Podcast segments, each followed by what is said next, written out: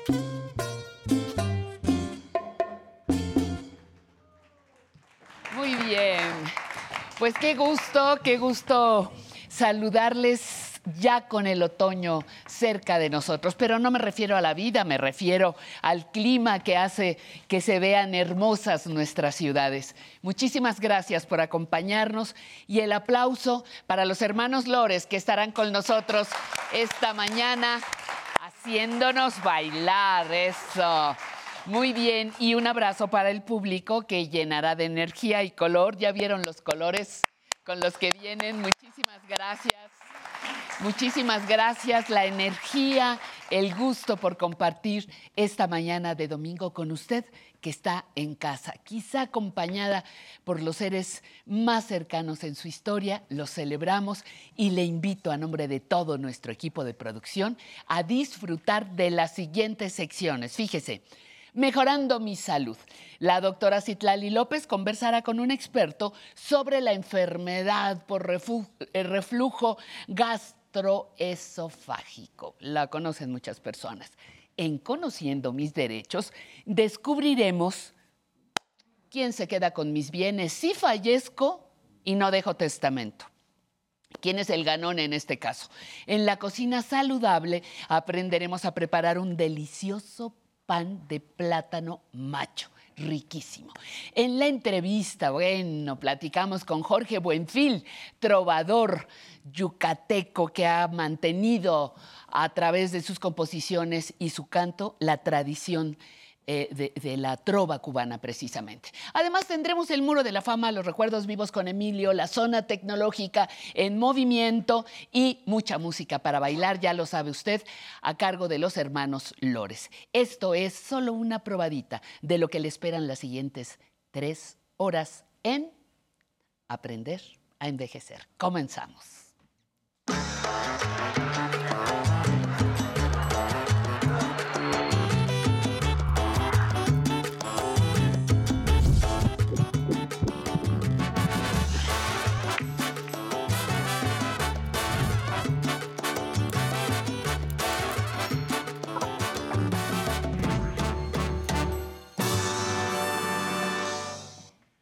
Y así en los rieles gira, dilatando la razón, ese tren de cuerda que se llama corazón. Fernando Pessoa, poeta portugués y con sus palabras autor de este pequeñísimo texto, de este fragmento, y con sus palabras presentamos la primera sección de este domingo, en donde hablaremos precisamente del corazón, pero del corazón femenino. Acompáñenos.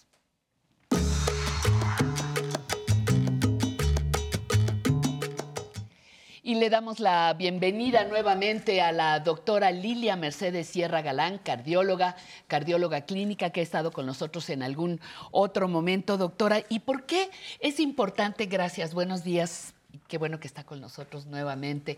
¿Por qué es importante en algunos momentos diferenciar corazón femenino y corazón masculino?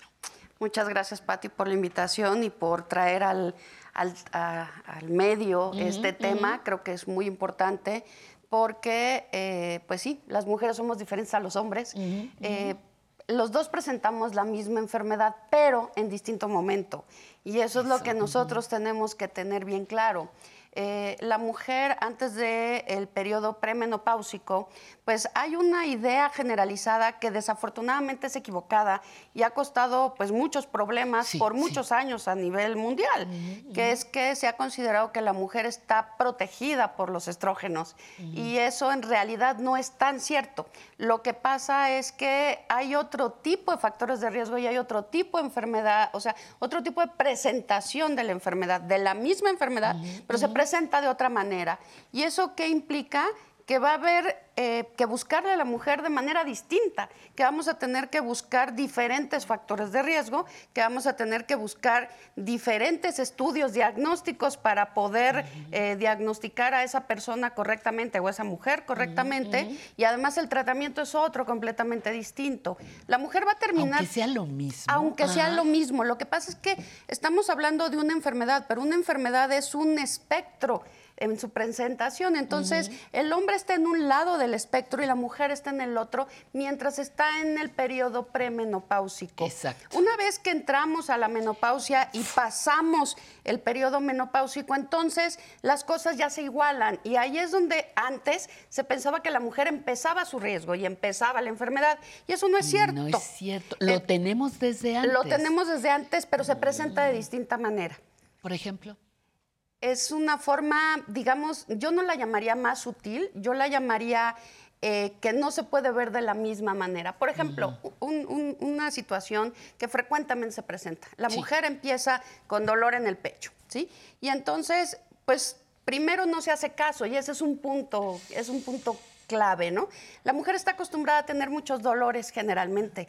Si uno busca en las bolsas de todas las mujeres, todo el mundo trae analgésico, ¿sí?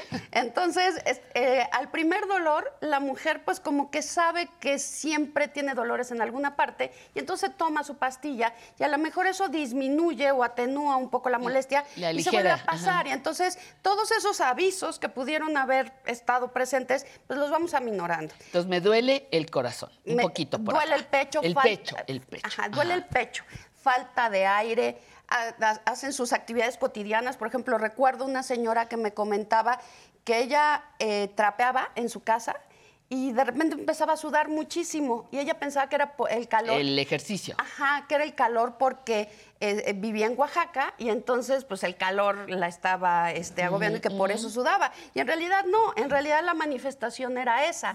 Y ella no se había percatado de que antes ella no sudaba al hacer la misma cantidad de trabajo. Entonces, ese es otro dato que frecuentemente nos podemos dar cuenta.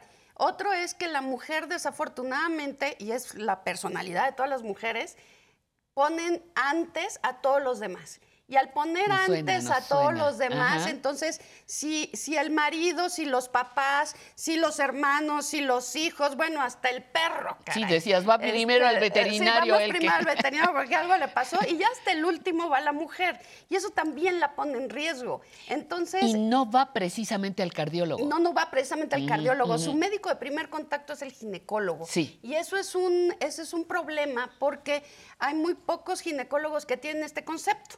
Entonces ellos la revisan y dicen, no, no tiene nada. O te voy a mandar con el internista o te voy a mandar con el cardiólogo. Y entonces, ¿qué pasa?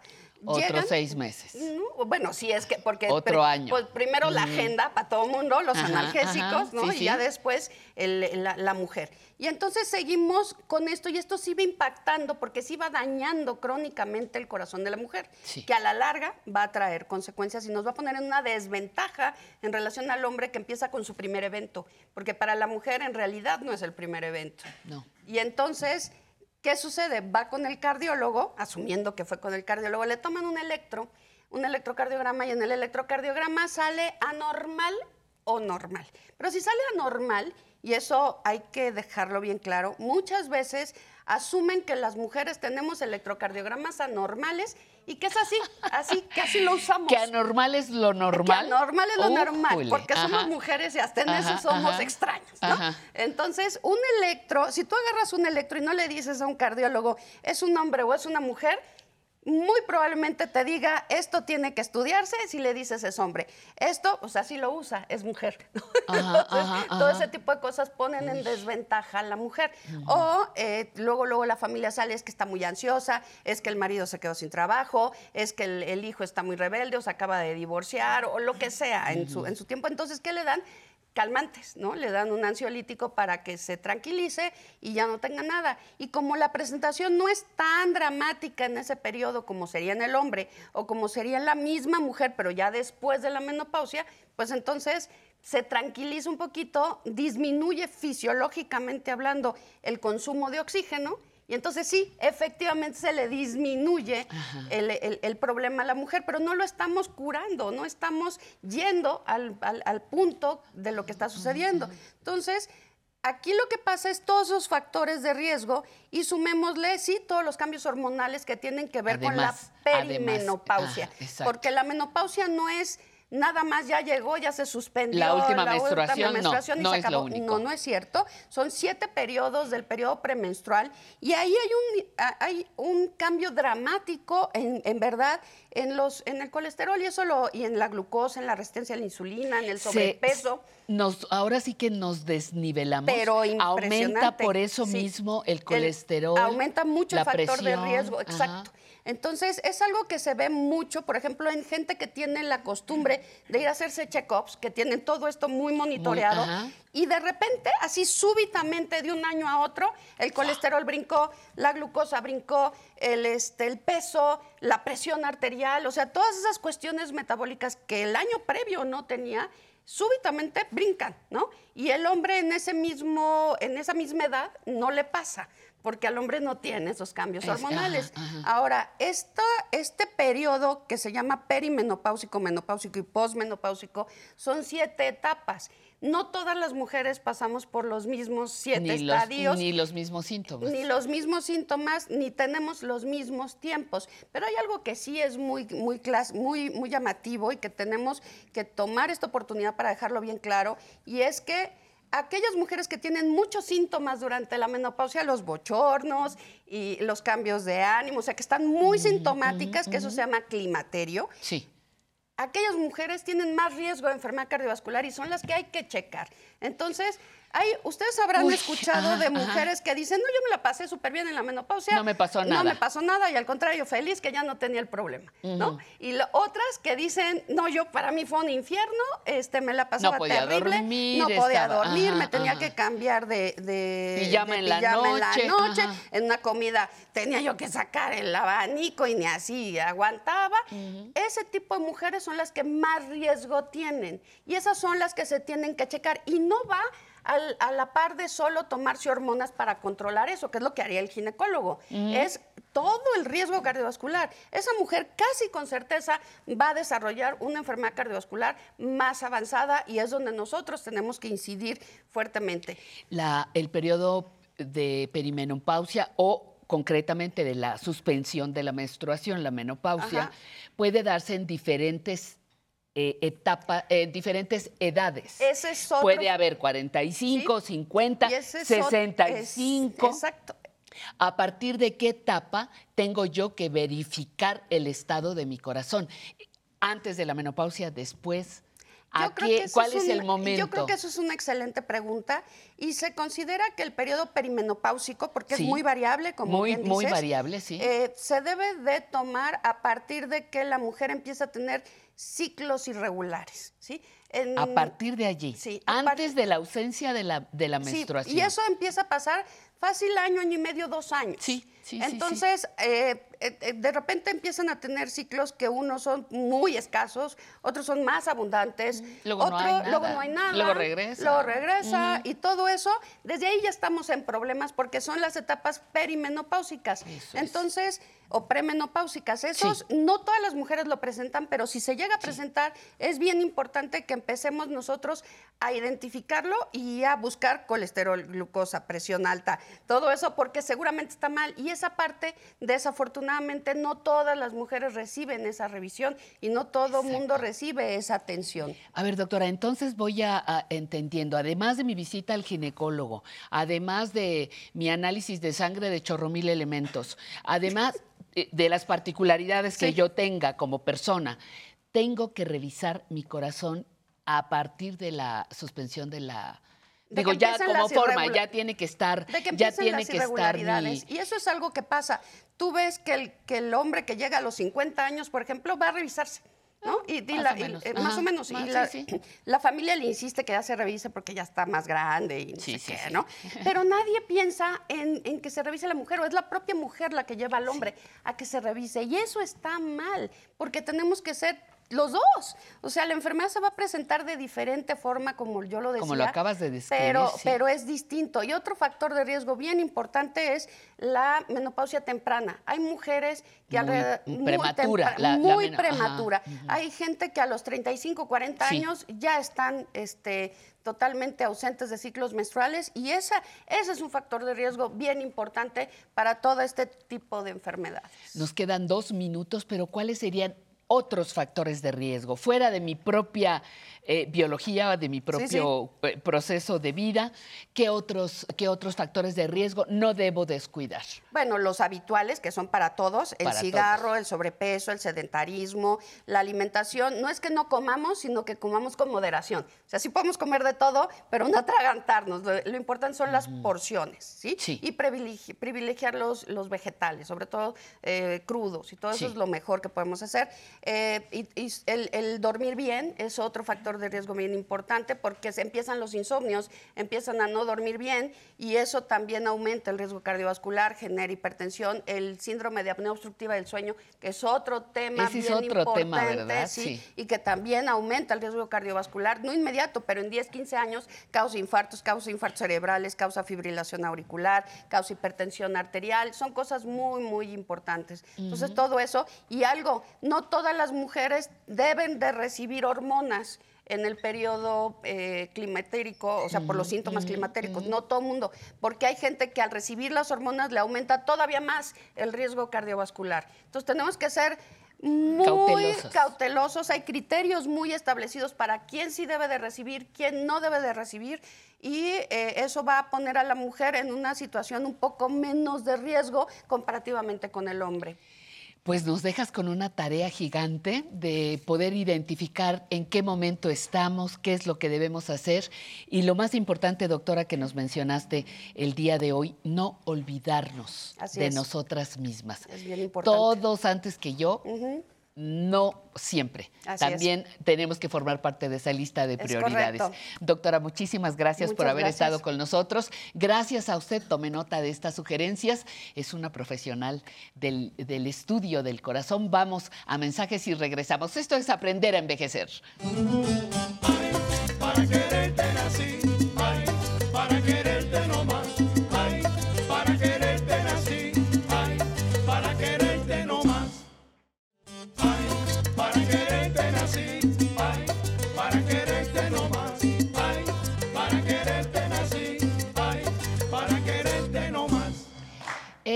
y como todavía es muy buena hora, son las 11 pasaditas, nos caerá muy bien un café.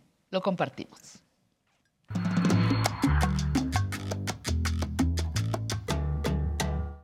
Hoy es el último domingo de septiembre y queremos que prepare su agenda para programar algunas actividades disponibles, preparadas también para octubre. Recuerden, mantenernos en movimiento, tanto física como mentalmente, aportará calidad de vida a nuestro envejecimiento, vamos a envejecer de mejor forma.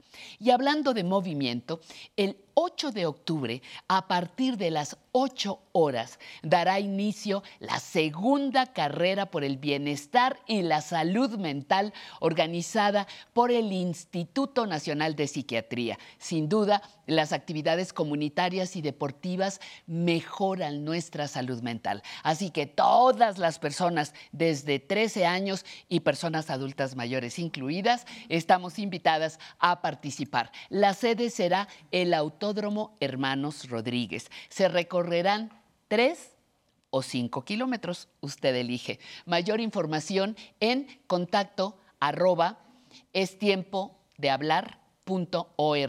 Está apareciendo en la pantalla justamente esta, esta información. Y otra buena noticia es que ya se lleva a cabo el vigésimo séptimo tour de cine francés. Atención, ¿eh? En 73 diferentes ciudades de la República Mexicana. El Instituto Francés de América Latina, junto con la Embajada de Francia en México, nos ofrecen siete filmes, Azúcar y Estrellas, Miente conmigo, Un trabajo en serio y otras, que nos mostrarán un panorama de lo mejor del cine Galo. 73 ciudades en la República Mexicana serán la sede de el vigésimo séptimo tour de cine francés. Busquen las películas en su cartelera local. Estará hasta el 4 de octubre. Y mientras eso sucede, vamos a bailar con los hermanos Lores. Dame un traguito. Vamos.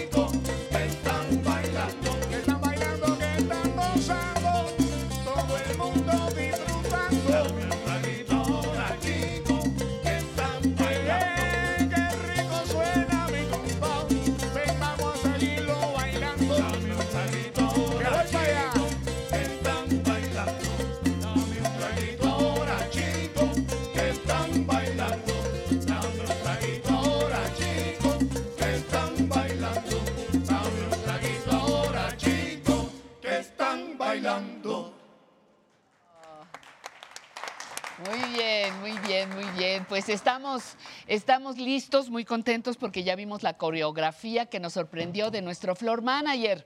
Entonces está bailando y haciendo coreografía para ponernos en orden. Nostalgia del 11, nuestra siguiente sección.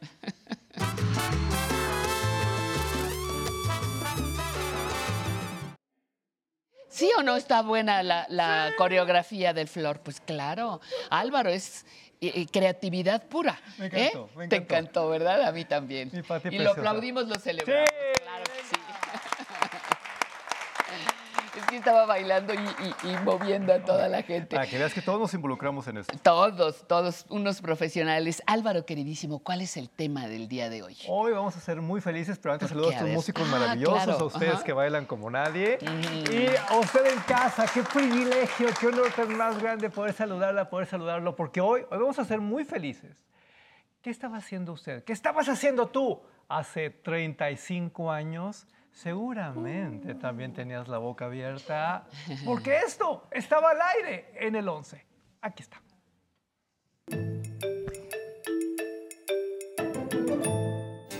Esencia del desierto es el título de esta muestra que se exhibiera hace dos años en París y cuyo tema ha sido una obsesión para su autor desde que le untaron polvo del desierto para que no se olvidara nunca de dónde procede. La exposición en París era nada más trabajada en papel, eh, algunas técnicas mm, gráficas también, y pensaba que mm, esta- eh, este tema daba para más, y por eso me, me- me- me enfoqué a trabajarla en la cerámica, en, en libro objeto, en fin.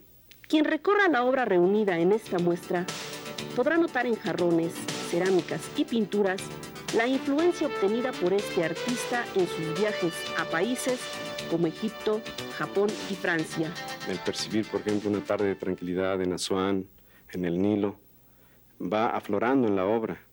Y yo creo que ha influido muchísimo en estos viajes.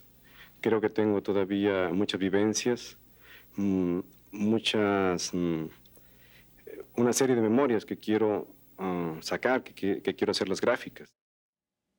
Uy. Yo sé que para muchas personas es como que, bueno, ¿y cuál es la nota que tiene esto de relevante? No, hombre, tiene mucho de relevante, porque hace 35 años los noticiarios eran los noticiarios. No había como que mucha variedad, no había muchas opciones.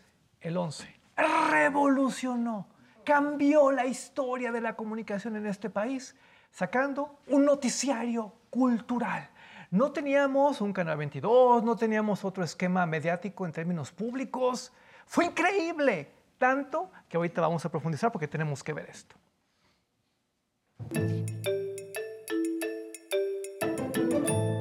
Y lo difícil realmente es trasladar el espacio teatral ¿no? a el espacio cinematográfico. Evidentemente el espacio tra- teatral en el caso de Playa Azul es un solo espacio que era el- la recepción, digamos, del hotel, el lobby del hotel donde se, se desarrollaban este, toda la acción.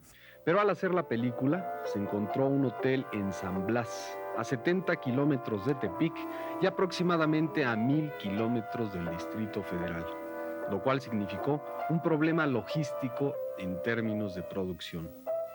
La película trata de un funcionario acusado de fraude que convoca a su esposa y sus dos hijos a un hotel que ya no da servicio, en donde se encuentran dos cuidadores. La fuerza del texto dramático de Víctor Hugo Rascón consistía fundamentalmente en que mostraba la descomposición del tejido social de la familia, de esa familia que había construido un poco su, vida sobre una serie de, digamos, mentiras, de falsas eh, este, relaciones.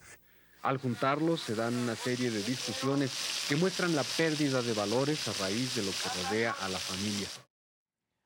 A mí me Me emociona encanta muchísimo, verlos. Porque además de que vemos a estos super personajes, Sí, sí, entendemos sí. de dónde venimos. Y es que, en serio, hoy en la cultura fue una gran revolución. Por eso vamos a escuchar, sobre todo con mucha atención, lo que viene a continuación, porque creo que nos habla con claridad de lo que representó este gran título ya en 1989. Ponga atención, aquí está.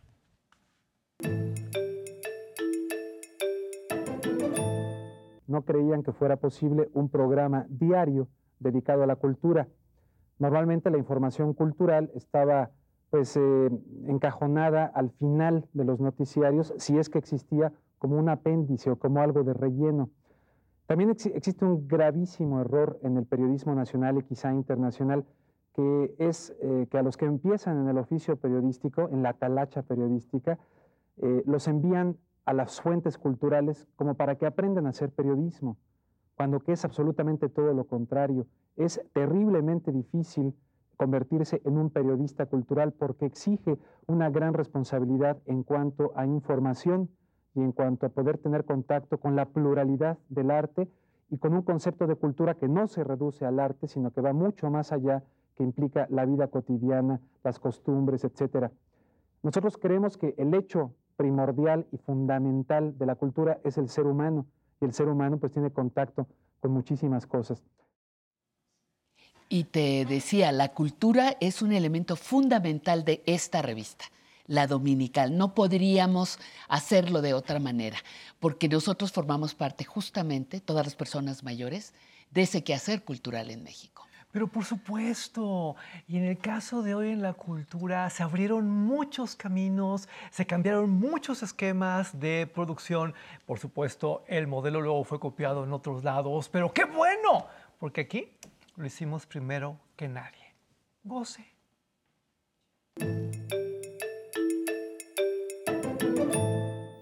Nos vamos a tener que coordinar más como países para poder producir una programación más eficaz, más eficiente y para poder distribuirla a nivel mundial. Ahora, hablando del Tratado de Libre Comercio, hay otras áreas donde todos podemos beneficiar con un tratado de libre comercio norteamericano. Pero específicamente en los medios de comunicación tendremos que hablar a un nivel más internacional. Tendrá que ser un tratado de libre comercio internacional, donde podamos colaborar con los europeos, con los latinoamericanos, con los asiáticos. Tendremos que establecer nuevas normas para resolver los conflictos relacionados con eh, la información y la comunicación. Este va a ser un reto muy interesante. Pero el potencial está ahí y es tan importante uh, que seguramente nos enfrentaremos al reto. Oye, me encanta. Yo aquí diciéndole tras bambalinas, sí, pero tienes que decir de la radio. Sí, no, Patti, pero es televisión. Y las imágenes allá, imágenes tomadas de Radio Educación, Pepe Maya, Pepe González Márquez. Y por ahí el nombre de mi jefe de información que se me olvida. Pero era la radio que también desarrolló, y ese será tema de otro programa, eh, una labor cultural importantísima, ¿no? Mucha gente muy querida, nuestra serie Bermúdez. Pero quiero que entienda. Maite Noriega hace rato. Sí, hace rato. Eh, pero quiero que entienda la magnitud de estos momentos históricos cubiertos por hoy en la cultura, cubiertos por el 11 y la relevancia de que hoy a tantos años de distancia podamos ir hacia allá y apreciar esta cobertura, apreciar esta información. A mí me emociona mucho porque ahí es donde uno entiende el sentido de todo esto, la relevancia, la trascendencia histórica. Y si no me cree, abra bien los ojos. Aquí está.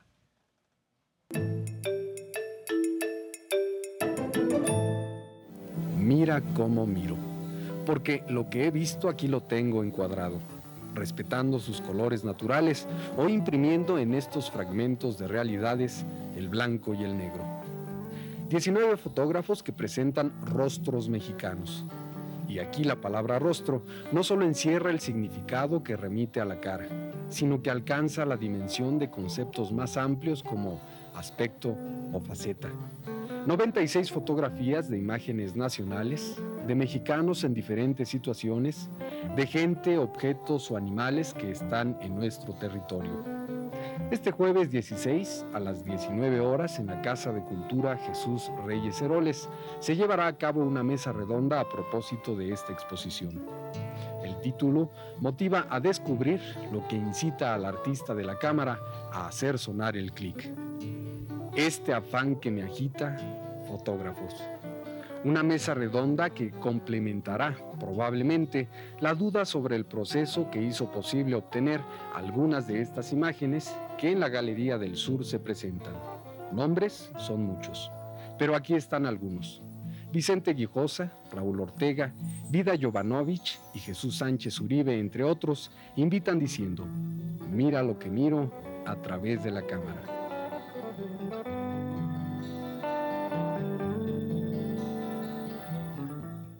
Bueno, y ahí están los. Esos personajes, me encanta, también forman parte de este programa. En la entrevista es, son exclusivamente personas mexicanas que siguen creando y aportando a México, al mundo, porque son lenguajes universales, ¿no? Me encanta que lo digas porque de repente hay personas que piensan que esto es como una moda, algo que se inventó hace dos, tres años por cuestiones políticas. No, en el caso del 11 es parte de una vocación que siempre ha estado presente, siempre. Para que entienda la magnitud, cuando se inventa hoy en la cultura, realmente se tuvo que capacitar a los reporteros, se tuvieron que inventar cuestiones, esquemas de producción, esquemas de mesa de redacción que no existían, porque eso era muy nuevo. Y hoy, hoy lo tenemos presente aquí en Aprender a Envejecer y lo tenemos presente en muchos espacios del 11. ¿No se les hace increíble? Y ahí viene, ahí viene la cerecita del pastel. Goce.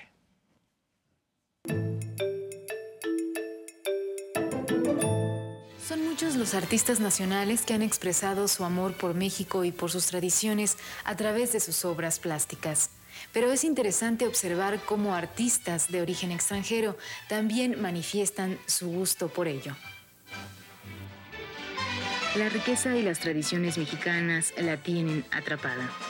Como ansiosa de belleza, la busca, la encuentra y la plasma en alguna superficie con su mágico pincel. Ella es Azucena Menéndez, originaria de Cuba, país que ha exportado al mundo infinidad de artistas de reconocido prestigio. Azucena Menéndez no es la excepción, pues lo demuestran sus trabajos en pastel, óleo y serigrafía. Enamorada como está de la cultura del pueblo mexicano, la pintora cree en la espiritualidad del mismo y por eso lo lleva a la escena. Observar la obra de Azucena Menéndez es conocer a través del color el lado oculto y misterioso de aquellas cosas que para los mexicanos son de uso cotidiano. De tal forma, con ella se puede descubrir la simple belleza de una canasta o de una olla o de un molcajete. Bueno, yo podría estar aquí todo el día porque realmente me emociona, me hace muy feliz hablar de esto.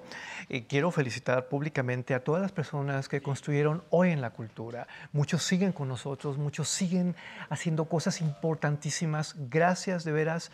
Y también a todos los que se esfuerzan en los medios públicos, en la radio pública, en la televisión pública, por seguir generando periodismo cultural. Gracias, Pati. Gracias a ti por tu presencia y gracias a usted por su atención. De verdad nos encanta nos encanta poder acompañarle todos los domingos con una revista con contenidos múltiples. Estamos transmitiendo en vivo en la capital de la República Mexicana y le invito a que continúe con nosotros. Apenas llevamos 41 minutos de la primera hora. Así que vamos a continuar. Disfrute de, este, de estos mensajes y nos reencontramos en breve. Gracias.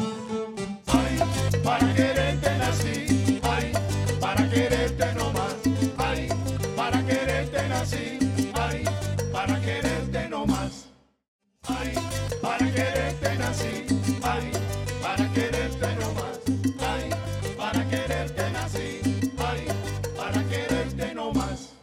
Muchísimas gracias por acompañarnos. Ya están aquí los saludos del público, nos encantan. En el centro de atención telefónica está Brenda Villa y Cintia Sosa recibiendo sus llamados. Seres humanos estupendos, nada de numerito y píquele acá y si quiere tal. No, no, no. Personas que con muchísimo gusto le van a atender directamente. Eh, Flora Ceseña Camargo desde Sinaloa manda felicitaciones a nuestro programa, igual Maruca Dice, quiere, le, le gusta mucho los temas, nuestros contenidos y ver al público bailar. Así que están eh, recibiendo saludos desde Piedras Negras, Coahuila. Eh, pasamos el mensaje para Nancy que llegó, Sonia Renero desde Tlalnepantla manda saludos a nuestro programa y también manda saludos Teo García. Muchísimas gracias, Teo, desde Zumpango. También está Mari Félix Ventura, le gusta también nuestros contenidos. Florestela Sánchez, ¿sí será la misma Florestela? Saludos hasta Colombia queridísima, nos manda, nos, nos, manda muchos saludos también. Empezamos con lo mejor, dice Agustín Rodríguez, muchas gracias. Javier Mandujano, Newspaper, dice Patti, siempre eh, manda saludos desde Indiana, en Estados Unidos. María Eugenia Cerecedo Santillán, saludos desde la colonia Anáhuac. Bien, saludos de Rosa María Chávez y finalmente Isabel Santos, que dice que los hermanos Lores son un excelente excelente grupo. Yo les agradezco muchísimo que estén con nosotros. En el 11 nos puede llamar 55 51 66 4000 y el correo electrónico para que venga a bailar público arroba aprenderenvejecer.tv y para estar más cerca nuestra app, nuestra aplicación 11 más. Vamos ahora a escuchar lo que tiene preparado Tatiana. Hola Pati. Muchas gracias. Deseamos que estén pasando un excelente domingo en casa, con familia o donde quiera que se encuentren. El día de hoy, como siempre, estamos muy bien acompañados y nos visita Natalia Díaz, de 70 años, que es la primera vez que viene al programa y nos quiere compartir unas palabras. Cuéntenos. Primero que nada, les doy las gracias por esta invitación, que estamos aquí en el programa de Aprendiendo a Envejecer, que realmente aprendemos muchas cosas a nuestra edad, ¿verdad? Claro que sí. Esto. ¿Está? Sí. Ok, muchísimas gracias. Muchas gracias. Y de este lado tenemos a María de Los Ángeles Quintana, de 64 años, que también nos quiere compartir un mensaje. Cuéntenos. Mm, buenos días a todos los integrantes de este programa. Siempre me ha gustado la programación del Canal 11. Este, me gusta venir a bailar. Es la tercera vez que vengo. Quiero compartirles un, un pequeño problemita. No es problema acaba de fallecer una amiga muy querida mía y desde aquí le mando un fuerte abrazo, un fuerte beso. La quiero mucho y recibí muchos mensajes de mis amigos rolleros. No sabía meterme al Face y me metí y me, dieron muchas palabras de confortamiento. Les agradezco por estar aquí. Muchísimas gracias. Es un gusto tenerte aquí. Y como siempre, les recuerdo el correo electrónico por si quieren escribirnos. Es público arroba aprenderenvejecer.tv. Ya saben que nos tienen que dejar sus datos completos, incluyendo su teléfono, para que nosotros nos comuniquemos con ustedes. Muchas gracias, Pati. Volvemos contigo. Muchísimas, muchísimas gracias. Y ahora vamos a pasar a nuestra siguiente sección, un tema fundamental en nuestra vida, mejorar nuestra salud. Disfrútenla.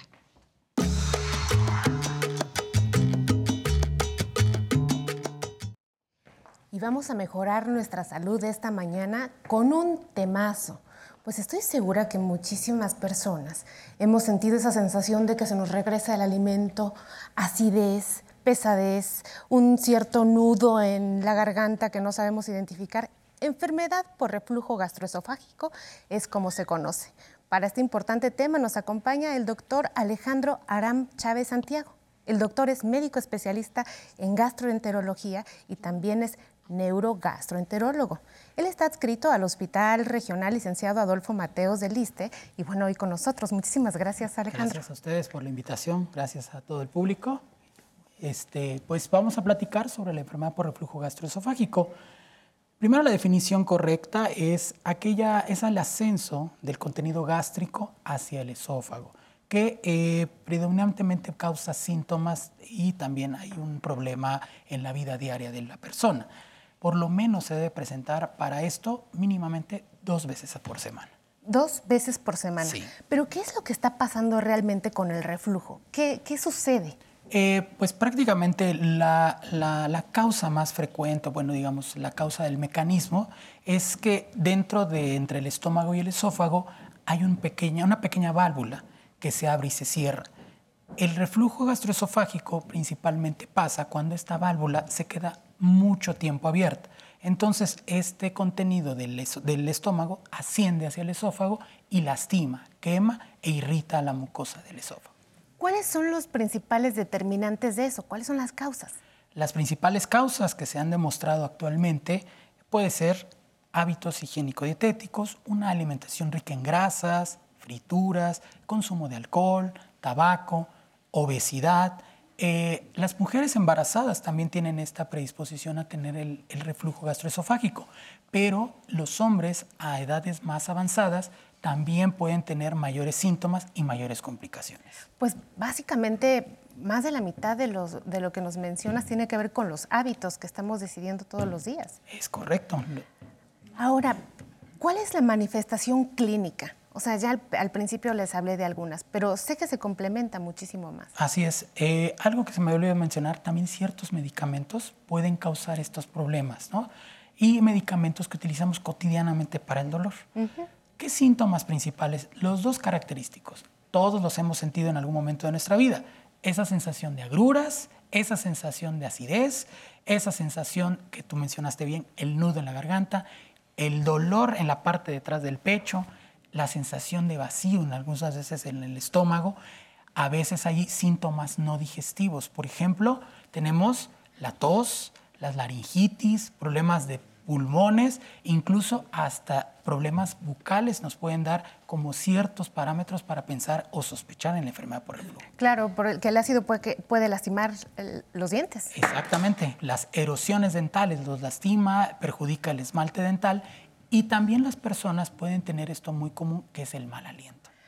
Algo que a mí me preocupa, justo de la cantidad de síntomas, que de pronto dice uno, bueno, pues es reflujo, pero puede ser un problema cardíaco. ¿Qué pasa con las personas adultas mayores? ¿Tienen la misma sensibilidad para darse cuenta que solo es un reflujo? Punto muy importante, todo dolor detrás del pecho se tiene que demostrar que no sea de origen cardíaco. Ya después podemos ahondar en buscar si es un problema de reflujo. Si detectamos el reflujo, es importante tratarlo. Las personas mayores, cuando van pasando los años, van perdiendo la sensibilidad de la región del esófago. Entonces ya no manifiestan estos síntomas cardinales que mencionamos, que son las agruras y la acidez, y por ende pueden pasar a las complicaciones más tevidas, que pues vamos a tocarlas ahorita en un momentito más. Muy interesante, eh, sobre todo porque justo muchas personas refieren, doctora, yo tengo infecciones todo el tiempo respiratorias, ya me dieron mil antibióticos, mil medicamentos y yo sigo exactamente igual y puede ser un tema de reflujo. Personas que convivan con diabetes, personas que convivan con hipertensión, que de pronto digan, híjole doctora, pues es que algo pasa, puede ser reflujo. O sea, es una consideración muy importante. Ahora, voy a algo fundamental, que es ¿Qué hay con estos medicamentos que terminan en prazol? Vamos a decirlos porque son meprazol, antoprazol, pantoprazol, todos esos que todos tenemos por ahí guardaditos y que vamos a utilizar automedicado, ¿no? O sea, que es algo gravísimo, Sí. eh, eh, con las personas porque resuelve el dato. ¿Cuánto tiempo se deben de usar estos medicamentos y realmente funcionan para el tratamiento? Claro que sí, estos son los medicamentos que tenemos de libre venta en México, en otros países son con receta, evidentemente. Eh, es el medicamento, si no el más vendido en el mundo, de los más vendidos en todo el mundo, estos que terminan con prazol. Y todos hemos consumido en algún momento de nuestra vida cualquiera de estos medicamentos.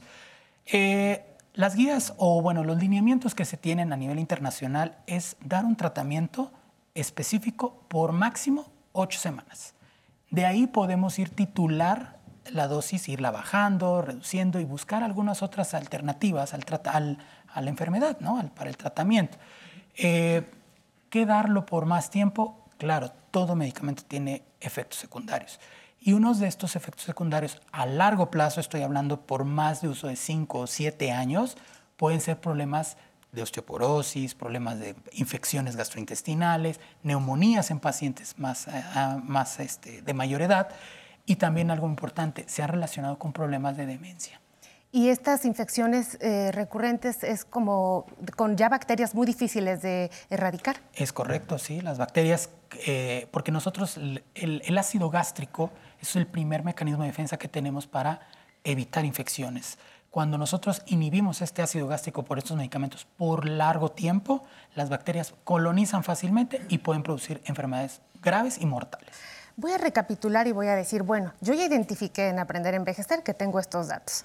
Eh, voy a mi revisión médica, porque aunque se vendan de libre venta en México, yo seguiré los protocolos y seré prescrito. Pasarán ocho semanas, modificaré el estilo de vida, quitando los há- hábitos que nos has dicho esta mañana, que nos pueden estar condicionando esta, este reflujo. Y yo ya debería de estar bien. Pero si no estoy bien, algo está pasando. Tendré que hacer más estudios. Esos estudios comprenden Eh, eso es un tema importante porque todo médico debe detectar los datos de alarma. Y los voy a tocar, ¿qué son? Pérdida de peso, dificultad para tragar, sangrado en las heces o sangrado por la boca o vómitos con sangre y que este, el paciente tenga una, un empeoramiento en lugar de una mejora con el tratamiento. ¿Qué estudios tenemos? El más este, utilizado es la panendoscopía, que es introducir un tubito por la boca, por el esófago, para visualizar esófago, estómago y detectar si hay algo más que está impidiendo la mejora de, de- de nuestro paciente. Hay otros estudios más amplios, pero el más importante es la endoscopía. para saber qué es lo que está pasando, porque realmente si yo cambio todo ello, pues debo de mejorar. Nosotros tenemos a muchas personas que seguramente nos están viendo, y ahí les dejamos esta reflexión, que llegan diciendo, bueno, doctora, pues yo me llevo tomando el prazol 10 años, 20 años. Es que si no me lo tomo, no estoy bien, pero además, como tomo muchos medicamentos, que es algo muy frecuente en las personas mayores, pues terminan con la pravastatina, el diclofenaco, el de las articulaciones, el de la osteoporosis. Pero para que no se le irrite la mucosa gástrica, le vamos a dar un omeprazol que va justo a dar parte de estos efectos secundarios. Así es. Les decimos que Pues mm, yo les sugiero que eh, tomar un, un inhibidor de homeoprotones, un omeprazol, pa- pantoprazol, cualquiera de estos, es eh, usado con cautela, siempre. O sea, es, es dar un tratamiento específico para la enfermedad. La polifarmacia en pacientes geriátricos es muy común, ¿no? Pero lo más importante en esto es que si no se requiere un inhibidor de homeoprotones, hay que no utilizarlo. vamos a ver. Tenemos a nuestro público preguntando. Buenos días. Buenos días. Mi nombre es Leticia García Macías y quería preguntarles, yo padezco de esofagitis, esofagitis crónica de Los Ángeles. He tenido sangrados y me dan, me dan a tomar omeprazol casi por 10 años, llevo eso. Quería saber si me puede dañar el hígado. Leti, qué buena pregunta, por favor. Sí, claro. Este, mire, todos los medicamentos van a dar, eh, eh, se metabolizan o se sintetizan algunos elementos en el hígado, ¿no? Lo importante aquí es, si hace 10 años está tomando el medicamento, mi sugerencia es valorar y hacer una nueva endoscopía, porque la esofagitis es la inflamación del esófago y hay grados de esofagitis. Como usted lo mencionó muy bien, de Los Ángeles va de la A a la D. Depende de estas, tenemos que dar un tratamiento más intenso o ver si ya se curó, porque una esofagitis no debe de tardar, como habíamos mencionado, más de ocho semanas. Si esta sigue con este proceso de inflamación, hay que buscar qué otra causa esté inflamando. Cambios en su estilo de vida, si está tomando más medicamentos para el dolor, que están impidiendo que se cierre bien esta valvulita y esté produciendo este ascenso. Y algo muy importante, detectar a tiempo las famosas hernias yatales, que las hernias yatales, al tener un tamaño considerable, pueden ser las precursoras de la enfermedad por reflujo. Y esto es un círculo vicioso que no se va a curar si no se corrige la hernia yatal. Así es, hay que identificar causa, Así es. porque grandes diagnósticos, grandes, Grandes tratamientos. tratamientos. Entonces, Leti, ya, ahí te llevas un super tip, pero no todo está perdido, digo, sabemos que los inhibidores de bomba tal vez, híjole, pues ya nos dieron muchísimas eh, recomendaciones de por qué no usarlo en personas adultas mayores justo, pero hay nuevos medicamentos que se pueden estar utilizando, tenemos casi nada de tiempo para irnos, pero vamos a darles buenas noticias. Así es, tenemos ya a la venta en México nuevos medicamentos protectores de la mucosa esofágica que tienen su principal componente es el ácido hialu- hialurónico y que ya está en venta en México y pues cualquier médico certificado le puede otorgar este medicamento. Pero también ya llegaron unos nuevos que son incluso más potentes que los prazoles, que son los bloqueadores de canales de potasio que son hasta 100 veces más potentes que estos omeprazoles. Pues la medicina es una ciencia que va avanzando todo el tiempo. Muchísimas No, gracias, Alejandro, por, esa experiencia. Gracias. Que le compartes a nuestras personas adultas mayores, que es un público que qué barbaridad, cómo lo agradece y sobre todo cómo disfruta. Aquí prevenimos problemas renales, osteoporosis, eh, hablamos de demencias, etcétera. Y justo hoy venir a hablar de reflujo de un medicamento tan común para las personas en México y advertirles de estas precauciones es oro molido. Muchísimas gracias. Gracias, Vamos gracias. al corte, sigan disfrutando de aprender a envejecer.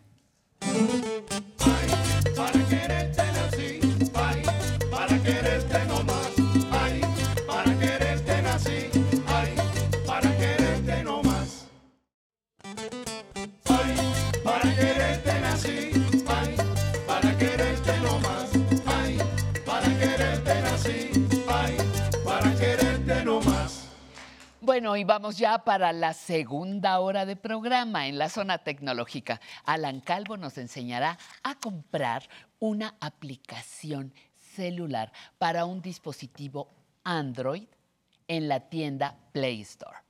Y luego Sensei David Martínez nos eh, pondrá en movimiento con una rutina de ejercicios para mejorar nuestra postura corporal. En la entrevista platicamos con el cantautor, trovador yucateco eh, Jorge Buenfil y sobre 50 años de carrera. Pero ahora le invito con muchísimo gusto a conocer nuestros derechos.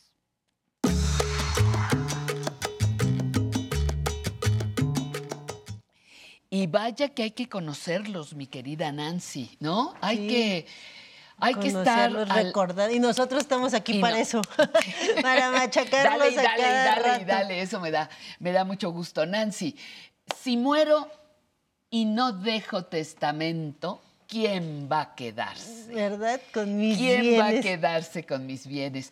Una excelente pregunta. Mi Pati, estamos en el mes del testamento. Sí, Ya se nos ya acaba. se acaba, Ya, ya se, se acaba. acaba. Septiembre es el mes del testamento. Tuvimos nuestros programas de por qué es importante un testamento. Y para rematar, ¿qué pasa si me muero y no dejo testamento? ¿no? Mm. Todos, eh, al tener un bien, y al morir sin haber dejado en el instrumento ante notario público con quién quiero que se queden mis bienes, se va a tener que iniciar un juicio de sucesión intestamentaria, porque nos quedamos intestados, esa palabrita que Intestado. escuchamos de varios lados, ya está intestado. ¿Por qué? Pues porque el propietario de los bienes no dio su voluntad de qué va a pasar con estos bienes. Entonces, aquí en el ámbito jurídico hablamos de la tutela de, esos bienes, la sucesión legítima. Y tenemos unos principios de derecho bien bonitos que dicen que los parientes más cercanos excluyen a los más lejanos. Entonces, aquí se va a iniciar a decidir quiénes van a quedarse con los bienes a través de una cuestión judicial y empezamos con hijos. Los primeros que van en, el, en, el- en la orden, Por orden de aparición. de aparición Ajá, ajá. van a ser los hijos. Hijos. No importa que somos hijos del actual matrimonio, que fuimos Dentro, hijos fuera, del primero, ajá, que ajá. fuimos hijos O fuera fuera, de del matrimonio, matrimonio, que fuimos adoptados. Todas las personas que tengan la calidad de hijo o hija eh, son las personas que en primer lugar van a entrar a la sucesión. No importa que sean mayores de edad, menores de edad, somos hijos, hijas parejos todos. Exacto, exacto. Frente a la ley todos son Todos iguales. son, son- somos Somos iguales. iguales, ajá. Después hablamos que la cónyuge o el cónyuge van a ser considerados también para esta sucesión y se dice que adquieren el carácter como si fuera un hijo. ¿no? Entonces ya vamos hijos, cónyuges. Cónyuges, ajá. Si hubo padres, si aún están nuestros los padres, padres. vivos, bueno, pues también vienen los padres. Muy bien. A falta de hijos, de cónyuge, de, De padres, padres. van a suceder los que les llamamos colaterales, que son mis hermanos, mis sobrinos. Son los que van en ese orden. En ese orden. Si ya no tengo ni hermanos, ni sobrinos, ni hijos, ni eh, padres, ni cónyuge, eh, por- en- se habla de que se queda con nuestros pues el Estado, ¿no? Y la beneficencia pública. Por ejemplo, aquí en la Ciudad de México, en nuestro Código Civil, se establece que quienes se quedarán con los bienes de las personas que no tengan herederos es el DIF. Eh, Ese sistema de desarrollo integral para la familia son a quienes pasarán los bienes de las personas. Pero entonces, a ver, recuérdame, primero puedo here- heredar a mis hijos, a los cónyuges, bueno, se puede heredar a, a los hijos y a las hijas, a los cónyuges, a los Padres. padres, y madres, padres y madres, luego al círculo más cercano, hermanos y sobrinos. y en caso de que no haya, la quinta opción sería el Estado. El Estado. Porque sí hay personas mayores que se encuentran en una etapa, fíjate qué interesante, ya murieron todos o no tuvieron hijos. Nunca se casaron. Nunca se casaron. Ya no tienen a los ya no están los padres, ya no son los últimos sobrevivientes de una generación, ya no están los hermanos, ya no están los sobrinos o no hay relación. Entonces, automáticamente no? entraría el, el Estado, como dices, ¿no? La quinta opción. La quinta opción. Entonces hay que iniciar los sobrevivientes de las personas que no dejaron testamento, iniciar el juicio de sucesión intestamentaria ante los juzgados familiares, pero afortunadamente también ya hay otras opciones que, que se están eh, dando aquí en nuestro país. Por ejemplo, si todos son mayores de edad, y todos están de acuerdo, Sí. se puede ir ante un notario público para decidir cómo se van a distribuir los bienes. Aquí la condición, ya lo dije, todos mayores de edad Sí. y todos están de acuerdo en cómo, cómo se van a repartir los bienes. Si no, pues viene la rebambaringa, como siempre decimos. Entramos a la cuestión judicial, entramos a la repartición de los bienes, a nombrar una albacea, que la albacea empiece administrar los bienes, decidir. eh, eh, no lo voy a explicar tan a fondo, pero se habla que los hijos tienen unas porciones, la cónyuge, el cónyuge tienen otras porciones, los hermanos van a heredar por estirpes. Bueno, unas cosas ahí, Ajá, unas ajá, mezclitas, ajá. dos terceras partes. Entonces, es por ello que siempre tratamos de concientizar que lo mejor es dejar un testamento, porque se inicia un juicio, mi Pati, Sí, y sí, sí, sí. eh, hay que llamar también a otras posibles personas que podrían ser eh, herederos, hay que sacar avisos judiciales y también eh, me explicaba un notario que hay que buscar la concientización de que al momento de iniciar un juicio echamos a andar a la maquinaria judicial. Entonces también es un gasto para, para el Estado porque ya va a tener que aparecer la figura de un juez a poner orden en cuanto a los bienes de una persona que, que- que no dejó un testamento. Tu mejor amigo, tu mejor amiga, pueden ser sujetos de que tú les dejes todo Es- mediante un testamento. Exacto, mi mejor amiga, la persona que La me que te cuidaba, cuidó, la mi la nieto, persona- mi sí, sobrino, sí, el que hace muchos años que no lo veo y que aparte no es de los cercanos. O sea, el que yo quiera, puedo a través de, como ya lo hemos dicho, el testamento. Si no, pues vamos a iniciar con estos juicios, se va a llamar a todos los herederos, ponerse de acuerdo. Y bueno, pues eh, son cuestiones largas Sí, sí, sí. económicas y luego vienen los problemas de que si alguno de los posibles herederos en ese momento muere, pues ahora hay que iniciar la sucesión. Y es un cuento, mi Pati, de nunca Horrible. acabar. Yo siempre digo que si tú de veras dices querer, no sé, a los hijos, a la cónyuge, a, los, a la familia o, o a tus mejores amigos, déjales en orden los papeles. Déjalos Porque cuando no, de verdad es, es este. Pues viene máscara todo- contra cabellera, caray. Si bien nos va. Muy bien, el público está con alguna pregunta. Lo escuchamos, don Juvencio. Buenas, Buenas tardes, tardes. muchas gracias. Juvencio Rivera, 62 años. Gracias. Pues tenemos lo que todos llamamos en palabra común. Estamos intestados de papá y mamá. Ajá. Se casaron por bienes mancomunados, unos bienes de papá, otros de mamá. Entonces mi pregunta es, ¿es para cada uno el juicio testamentario por papá y por mamá? Correcto.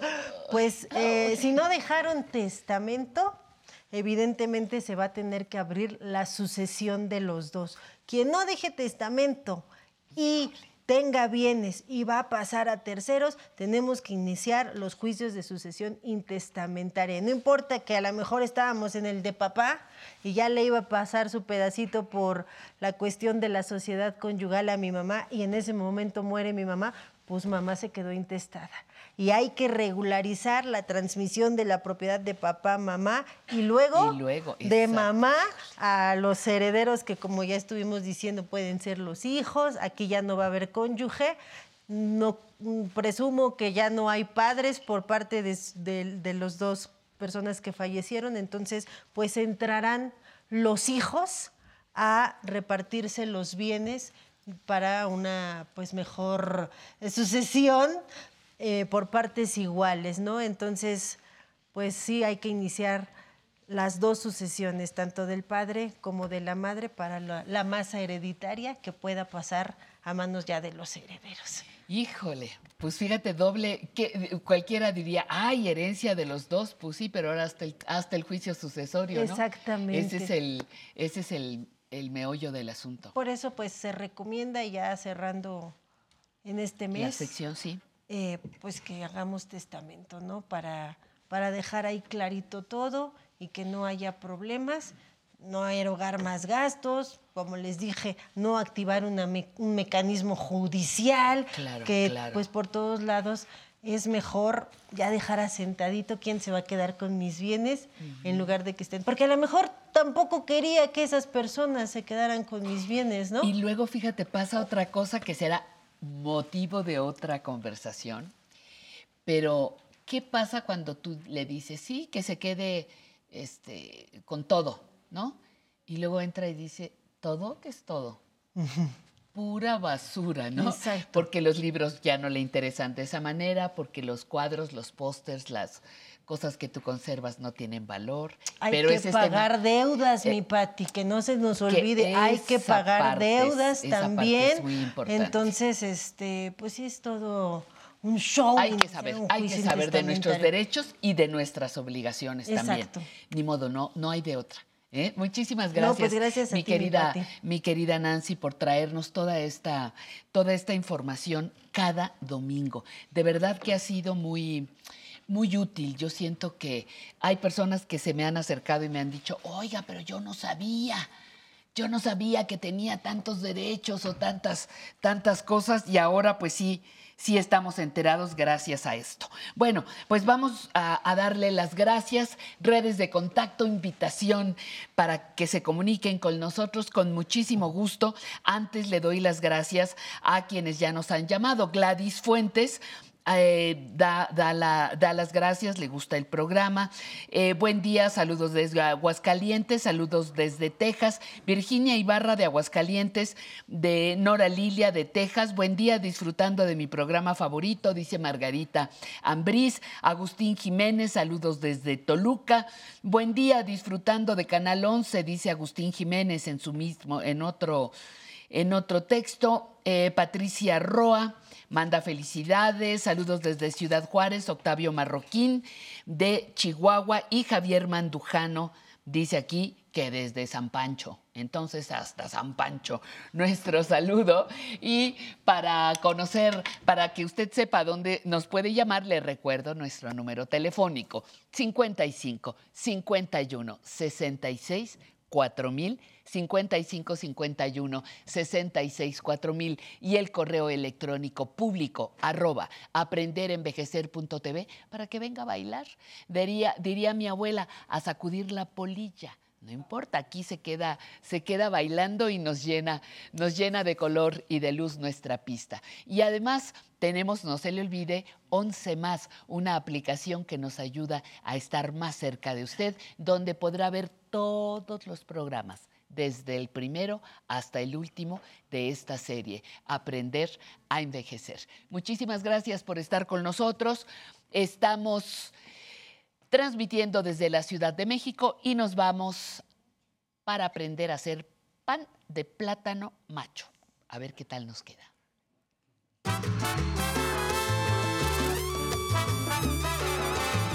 Buen día, amigas y amigos de Aprender a Envejecer. Les doy la bienvenida a esta sección Cocina Saludable. Mi nombre es Deyanira Ortega, creadora de Cocina Vegan Fácil.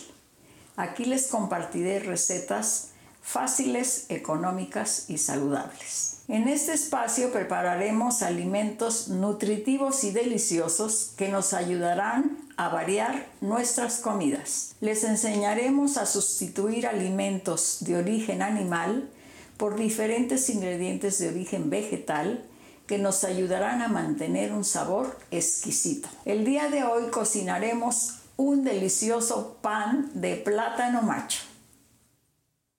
Para este pan necesitamos 4 plátanos machos verdes en rodajas, 180 mililitros de agua pura, una cucharadita de aceite de oliva, una cucharada de vinagre de manzana, una y media cucharadas de linaza molida, media cucharadita de bicarbonato, una cucharada de fécula de maíz, una cucharadita de sal de mar natural, pimienta en polvo, orégano, albahaca, y como topping semillas de calabaza, semillas de girasol y ajonjolí o sésamo. Encendemos el horno a 180 grados centígrados o 350 grados Fahrenheit. Enseguida preparamos un molde para panqué, le ponemos aceite en el fondo, lo esparcimos con una servilleta de papel por todo el fondo y los lados. Ahora colocamos papel para hornear con las estrellitas hacia abajo y lo colocamos dentro del molde así. Si no tienen este papel, pueden engrasar el molde y enharilarlo. Ponemos dentro del vaso de la licuadora los 180 mililitros de agua pura, la media cucharadita de aceite de oliva, la cucharada de vinagre de manzana. Ahora agregamos la cucharadita de sal de mar natural, la media cucharadita de bicarbonato, la cucharada de fécula de maíz y la una y media cucharadas de linaza molida. Ahora les muestro cómo preparar los plátanos. Les retiramos esta punta y esta otra, la desechamos. Y con el cuchillo hacemos un corte a lo largo del plátano, así como ven. Y con nuestros dedos vamos desprendiendo la cáscara que está muy pegada al plátano por estar aún verde y así hasta retirarla toda. Enseguida lo partimos en rodajas, así, y lo reservamos en el bol donde ya tenemos los otros plátanos listos. Ahora ponemos dentro de la licuadora unas cuantas rodajas de plátano y licuamos. Después de unos segundos destapamos el vaso y sin apagar la licuadora vamos agregando poco a poco las demás rodajas y moviendo solo por encimita con una pala de silicón y así vamos agregando rodajas hasta terminar.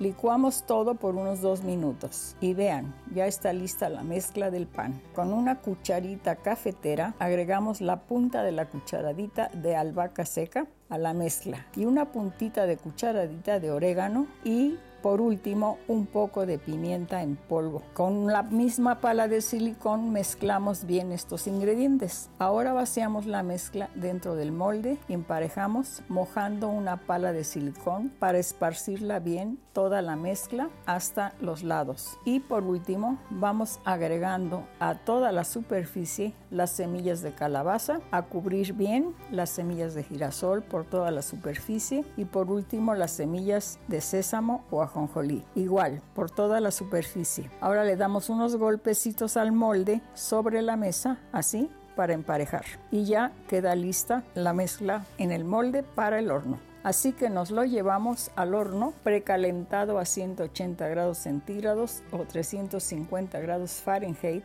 por 30 a 35 minutos. Pues bien, ya han pasado 35 minutos, abrimos el horno, hacemos la prueba con el palillo y vean, ha salido ya limpio, así que el pan ya está bien cocido. Este rico pan de plátano macho verde. Muchas gracias amigas y amigos por acompañarnos hoy en esta su sección Cocina Saludable. Los esperamos en la siguiente ocasión en este su programa Aprender a Envejecer. También pueden encontrarnos en nuestro canal de YouTube Cocina Vegan Fácil, donde preparamos platillos nutritivos y deliciosos con los que podemos comer y disfrutar en esta etapa de nuestras vidas, cuidándonos sin culpas.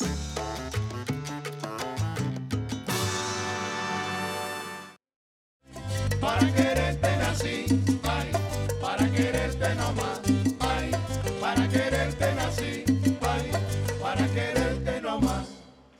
Le agradezco muchísimo que esté con nosotros en esta ocasión. Le invito a que siga nuestros, nuestros espacios a lo largo de toda la semana, pero que venga a bailar con nosotros los domingos. Ahora le invito a disfrutar con mucho gusto de lo que tiene preparado Alan Calvo para nosotros, experto en tecnología.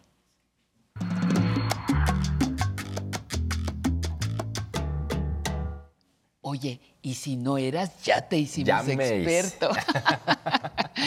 Muchas gracias, Alan. Qué bueno que estás, que estás aquí. Todavía me acuerdo de tu primer programa en, en este transmitiendo desde algún espacio con personas mayores. Pero hoy, ¿qué tema nos traes? Ay, Pati, hoy vamos a hablar, vamos a comprar una aplicación en la tienda virtual Play Store. ¿Por qué la vamos a comprar? Ay, ¿por qué? ¿Qué crees, Pati? ¿Por qué? ¿Por qué quieres que, que- que compremos? Porque no todas las aplicaciones que instalamos en nuestro, dispo- en nuestro dispositivo son gratuitas. Ah, Algunas tienen costo. La mayoría son gratis y podemos simplemente presionar el botón instalar y se descarga en el teléfono y podemos utilizarla.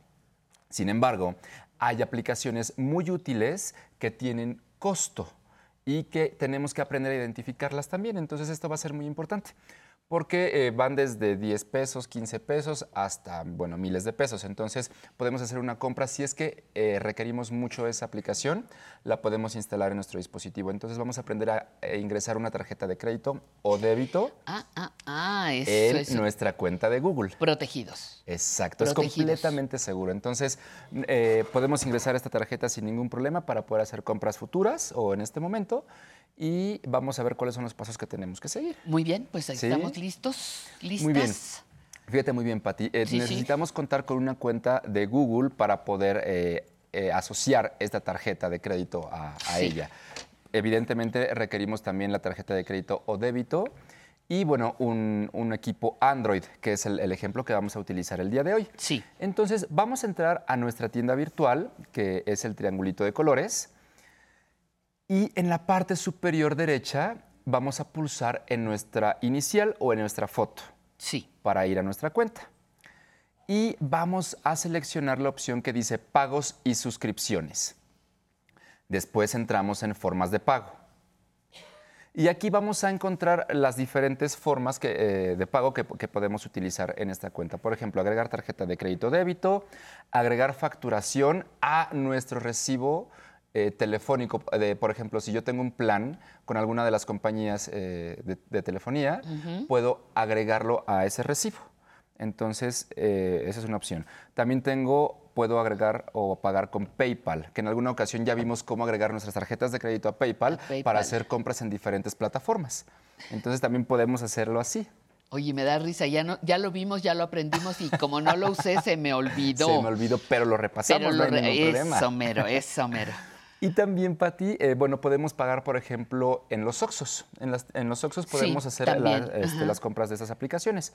La opción que vamos a elegir en esta ocasión es agregar tarjeta de crédito o débito. Entonces, pulso ahí y me pide la información de la tarjeta, los 16 dígitos, el vencimiento y los tres eh, números del reverso. Una vez que los ingrese, voy a pulsar en continuar. El solo hecho de comprar en esta tienda, tengo una gran garantía de seguridad.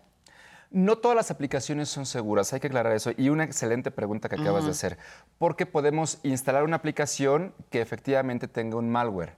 Entonces, eh, que nos robe información, que, o que empiecen a aparecer muchos anuncios en nuestro dispositivo y que llegue el punto en el que ni siquiera lo podamos ocupar de tanta publicidad que, que tenemos. Entonces, Ah. es muy importante aprender, aprender a identificar qué aplicaciones sí podemos utilizar. Y ahorita vamos a ver un Ahorita poquito de ello vas a orientar, perfecto. Exacto. Entonces, aquí ya agregamos la forma de pago, eh, dice Mastercard, que es la tarjeta, y la terminación. Y voy a regresar con la flecha, flecha superior eh, izquierda.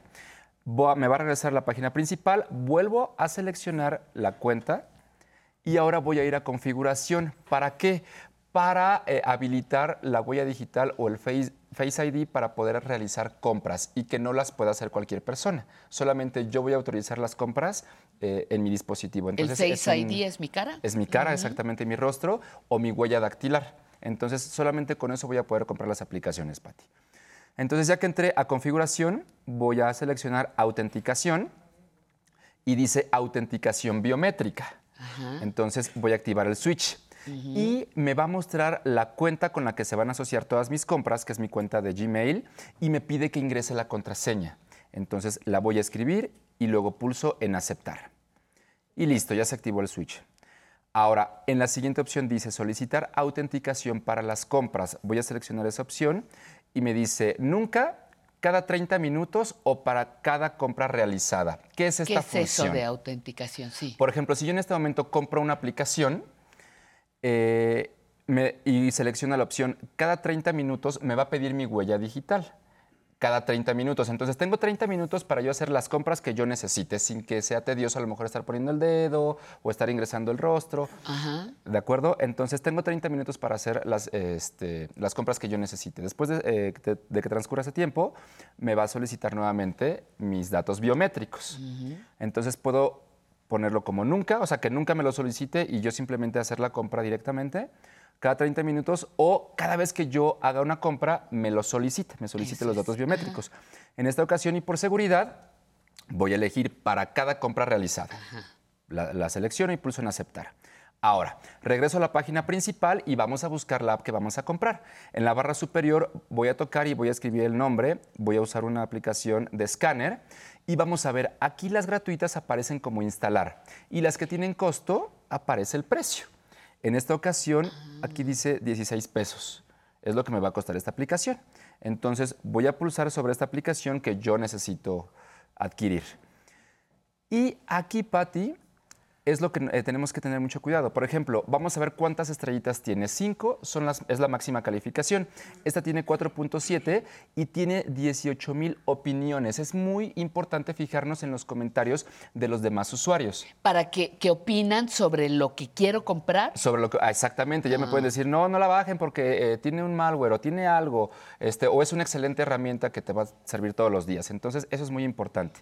Voy a deslizar ese menú hacia la derecha y me dice que lleva, por ejemplo, más de 100 mil descargas. Entonces, es una aplicación que, bueno, sigue en la tienda y por lo tanto ha sido segura hasta este momento. Voy a deslizar la pantalla y me dice la seguridad de los datos, por ejemplo, cómo utilizan eh, mi información y las características de la aplicación, su funcionamiento. Ahí lo voy a encontrar. Voy a deslizar, voy a continuar bajando sobre la pantalla y me da la calificación de todos los usuarios. Aquí, por ejemplo, dice, me compré la aplicación y me es de mucha utilidad para archivar y mandar PDFs desde el teléfono móvil. Entonces, vemos que es una muy buena herramienta.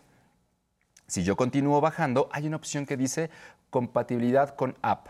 Voy a seleccionar esa pestañita y voy a seleccionar la política de privacidad. ¿Por qué? Porque aquí me dice cuáles son los permisos que me solicita la aplicación. Y a ese eh, punto quiero llegar con la seguridad. Me dice, esta aplicación eh, necesita permiso para el almacenamiento y la cámara. ¿Por qué? Porque es un escáner. Pero ¿qué pasa si yo quiero, por ejemplo, si estoy bajando una aplicación que me permite dibujar o que me permite hacer y quiere el acceso a mi cámara, al micrófono y a mis contactos, no lo voy a autorizar. Entonces es muy importante saber eh, cuál es el funcionamiento de la aplicación y que vaya acorde con los permisos que está solicitando. Cuando te solicita, por ejemplo, a tus contactos, a la Ajá. cámara, a tus este, eh, fotografías, tú tienes que ir autorizando uno por uno Exacto. o, esa es la pregunta, Ajá. o en el momento en que la descargo, ella ya me advirtió y tiene acceso directo a mis cosas. No, una vez que yo la descargo y, y entro en la aplicación, me van apareciendo con las ventanas emergentes los, permi- los permisos. permisos. Y yo los voy autorizando. Permiso para la cámara, permiso para la ubicación. Entonces, Entonces, yo decido. voy- a mí me va quedando claro qué voy autorizando. Es correcto. De esa manera. Entonces, me voy a regresar a la página principal, voy a descargar la aplicación normalmente, voy a pulsar sobre el precio y me dice aquí, aparece ya el método de pago. Entonces, lo único que voy a hacer es en el botón inferior, dice comprar con un toque. Lo voy a hacer. Aquí por seguridad se puso negra la pantalla porque, eh, bueno, son datos sensibles. Me pide la huella dactilar, la voy a colocar en mi dispositivo y empieza a procesar la compra. Y empieza a descargarla. Aquí nuevamente me preguntó si yo quería eh, eh, asociar la autenticación de datos biométricos con esta compra. Entonces le pongo que sí, que siempre que compre Vuelvo a presionar en, en aceptar y me dice que el pago se realizó con éxito y comienza a descargarse la plataforma y ya la puedo usar normalmente. Respondiendo a la pregunta, aquí por ejemplo una vez que ya entré a la aplicación, me solicita los permisos. Aquí lo vemos. Aquí mismo. dice, ¿quieres permitir que esta aplicación acceda a las fotos y al contenido multimedia? Pues sí, porque voy a utilizar estos archivos para poder compartirlos. claro. Entonces lo permito. Y escanear justamente imágenes. Es correcto. Pati. Hijo, pues to- to- todavía hay mucho que nos tienes que enseñar. Vamos a practicar mucho Pero me gusta, me gusta que nos vas llevando paso a paso y ya te estaremos preguntando. Me equivoqué. Bueno, yo tuve que pagar una que no sabes, ¿eh? Ni la tenía espera, ya la tuve que pagar. Vamos a ver cómo podemos solicitar reembolsos también, Pati. Es un tema muy interesante. Me hubieras dicho. ¿eh? Muchas gracias. Gracias, ¿Cómo Pati. están? Yo muy contenta de poder presumirles la indumentaria del día de hoy. Vean esta belleza. eh, sencilla, me encanta esta blusa de dos lienzos fabricada en lino. Es originaria del istmo de Tehuantepec en el estado de Oaxaca. Luego, si se fija, tiene ligerísimos y muy finos bordados hechos a máquina de pedal. También visto una falsa, una falsa, no, una falda de alforzas y holán, muy fresca, como se verán. Todavía este, este otoño nos permite un poquito de frescura y esto hace juego precisamente con la blusa y el remato, el remate bellísimo que vamos a tener con estos aretes. Véanlos, por favor. Por aquí esta página, esta cámara 2 me va a ayudar. Los tonos azules y grises de la blusa están coronadas por estos aretes sirena hecho- hechos con lápiz lazuli, la piedra azul, y joulita, la blanca, engarzados en plata ley 925. Como siempre, agradezco infinitamente a la tienda del Museo de Arte Popular, no cualquier tienda, ¿eh? la tienda del Museo de Arte Popular, por prestarnos estas prendas que les invitamos a conocer junto con otros trabajos accediendo a las redes sociales de esta tienda, la tienda del MAP. Y también les invito a bailar con la punta del pie. Respetable público, a la pista. Respetables músicos, tararán a la música. Claro que sí, vamos a bailar pero con la punta del pie, ¿ok? A los cubanos. Dime si llegué a tiempo para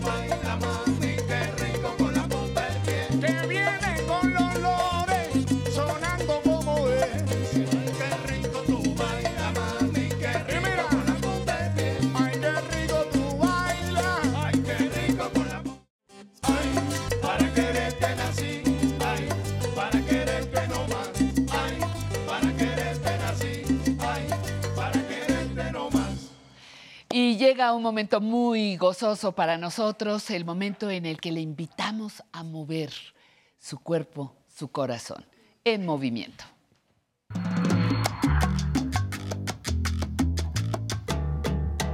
Con mi querido sensei David, muchísimas gracias, maestro de Tai Chi y artes marciales, y el día de hoy nos invitas a mejorar nuestra postura corporal. ¿Por Así qué es. es importante no estar Fíjate, mal parados ahora sí? Vamos a ver la postura corporal. Sí. Y cuando vamos a hacer postura, todos empiezan. Sí. Y después todos se Todos- enderezan. ajá, todos Y nos después de ratito que no los enfocan, eh, otra vez. Ajá, pero importante. La postura está directamente ligada a nuestros sentimientos y emociones. Si estamos tristes, mi postura va a ser así. Si estamos contentos, mi postura va a ser así. Si estoy enojada. Si estás enojada, va a ser intermedia. Ah, ok. Te dejo el espacio todo tuyo, Sensei. Gracias. Vamos a recibir un invitado que va a ser, él va a ser Javier, ¿verdad? Así es. Javier, mucho gusto, Javier. ¿Cómo Bienvenido. estás, profesor? Adelante. Gracias, muy amable. Sentadito. A ver, Javier es muy buen, muy bueno. De pie, Javier, por favor. Fíjense bien. Viéndome a mí, Javier, por favor. Ahí, ok. Javier, su espalda de Javier trae aquí un poquito de, de jorobita, ¿no? Aunque él cree que está derecho. Fíjense bien en su postura de Javier. Vas a cerrar tus puños así, Javier. Fíjense en su espalda, sobre todo arriba. Los vas a subir a la altura de tu mollera. Ahí déjalos. Ahí quédate. Ahora vamos a ver otra vez. Javier ya no tiene esa jorobita. ¿Vieron? Relájate, Javier. Bájate. Otra vez. Relaja, baja, baja brazos. Ahí está otra vez. Entonces es magia. Aquí hacemos magia también. Lo que vamos a hacer, otra vez el mismo ejercicio. Vean su espalda. Súbelos. ¿Cómo se va hacia adentro su espalda? Y cuando suelto mis brazos de lado, ya me quedo erguido. Esa es la postura que debe tener Javier. Pero como no hace como el ejercicio muy adecuado, entonces eh, nos vienen, ya relájate Javier, ya, muy bien sentado. Ok, vamos a empezar a hacer estos ejercicios para que la jorobita la- se, se hunda, ¿vale? Vamos a hacer nuestro primer ejercicio, constate ahí sentadito. Los que están en casa que no pueden. Vamos a hacer los brazos aquí y los vamos a abrir. Uno, como los codos tocándose. Dos, tres y cuatro. Nos vamos a... Aquí los ahí sentadito lo vas a hacer, pero conmigo también. Brazos hacia atrás. Uno. Tú, tú sígueme, Javier. Dos. Tres. Yo voy a hacer de espalda. Y cuatro. Fíjense cuando hacemos este, cómo mi espalda se hunde. Tres. Y cuatro. Muy bien. Vamos a estar al frente. Vamos, Javier. Empujo. Uno. Dos. Tres. Cada vez que hago estos ejercicios acá arriba, mi postura es erguida. Por ejemplo, este, si estoy relajado, no la puedo hacer. Me va a doler la espalda. Me tengo que enderezar para poder hacer este. Y al enderezarme me estoy fortaleciendo. De lado, ahora aventamos las paredes de lado, Javier. Uno, eso. Dos, derechitos. Tres. Y cuatro. Siguiente, de abajo hacia arriba. Uno, dos. Les dolió lo de la postura, ¿verdad? Tres y cuatro. Muy bien. Vamos a hacer el siguiente. Los coditos aquí. Y vamos a hacer un aletazo. Uno. Fíjense, tocando costilla. Codos, costilla. Cuando subo, cómo se jala el cuerpo para arriba. Dos. Voy a hacer de espaldas. Síguele, Javier. Tres. Fíjense en mi espalda. Puede estar jorobado, pero al hacer este ya no.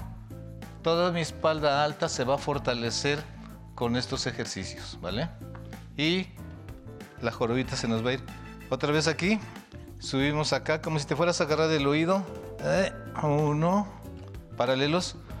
Dos. Tres. Cuando está arriba es cuando se siente. Y cuatro, ¿verdad? Si sienten así fuerza, es que estamos un poco jorobaditos. Y con estos vamos a ir esa joroba haciéndola hacia adentro. Y último. Hacia arriba. Uno. Dos. Tres. Y cuatro. Nos vamos a poner ahora así de pie, Javier. Vas a hacer igual que yo. Viéndome a mí. Viéndose a mí. Vamos a, vas a hacer igual que yo. Con una mano aquí. Y vamos a subir. Mano derecha. Sí. Es la derecha es la otra. Ah, sí. Estás bien así, estás bien así. Vámonos. Ahora, vamos a subir el pie derecho porque mi mano derecha está aquí. Tú vas a subir el izquierdo. ¿Vale?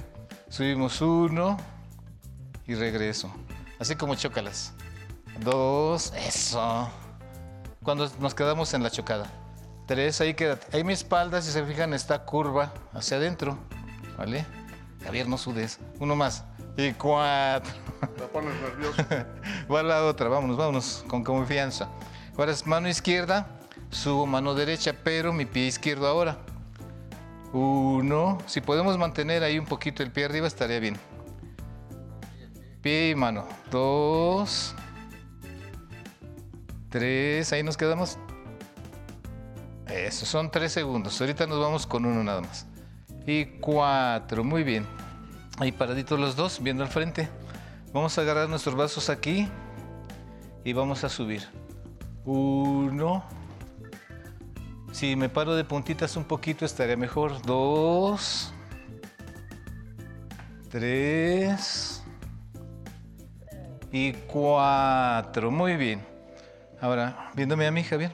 Vamos a hacer el sistema motor cruzado. ¿Qué es el sistema motor cruzado? Mi pie izquierdo está adelante y mi mano derecha aquí. Eso, como si nos fuéramos a saludar.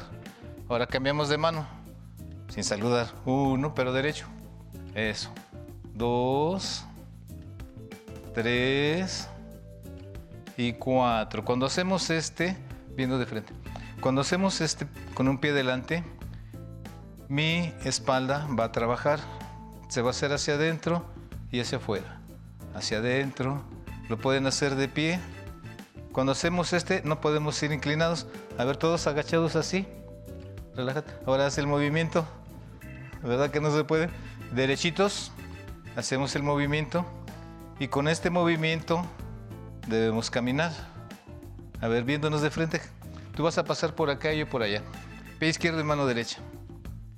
Eso. Y vamos a caminar cambiando manos. Uno, fíjense en su espalda de Javier.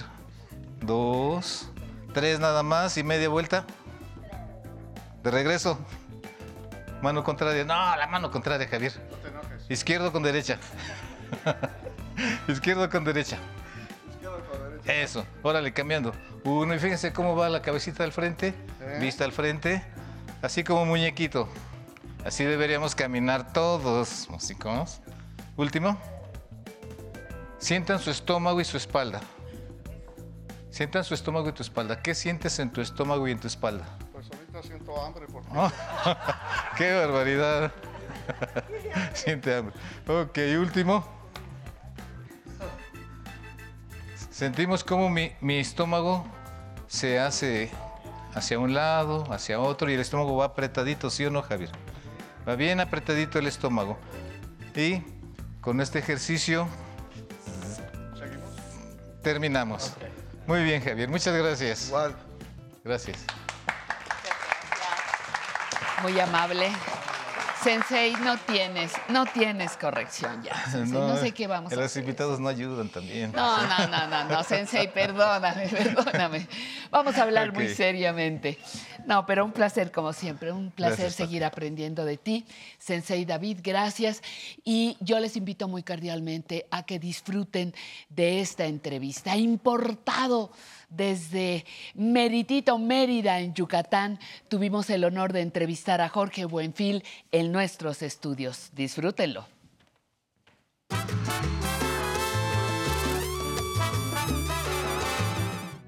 Inútil que seas buena y noble al esquivarte. Cree que es el mundo que hará vidas cadenas. Bueno, cuando los astros se alinean y los dioses y las diosas así lo permiten, logramos coincidir con la visita de un importante trovador de nuestro país y su presencia en la Ciudad de México.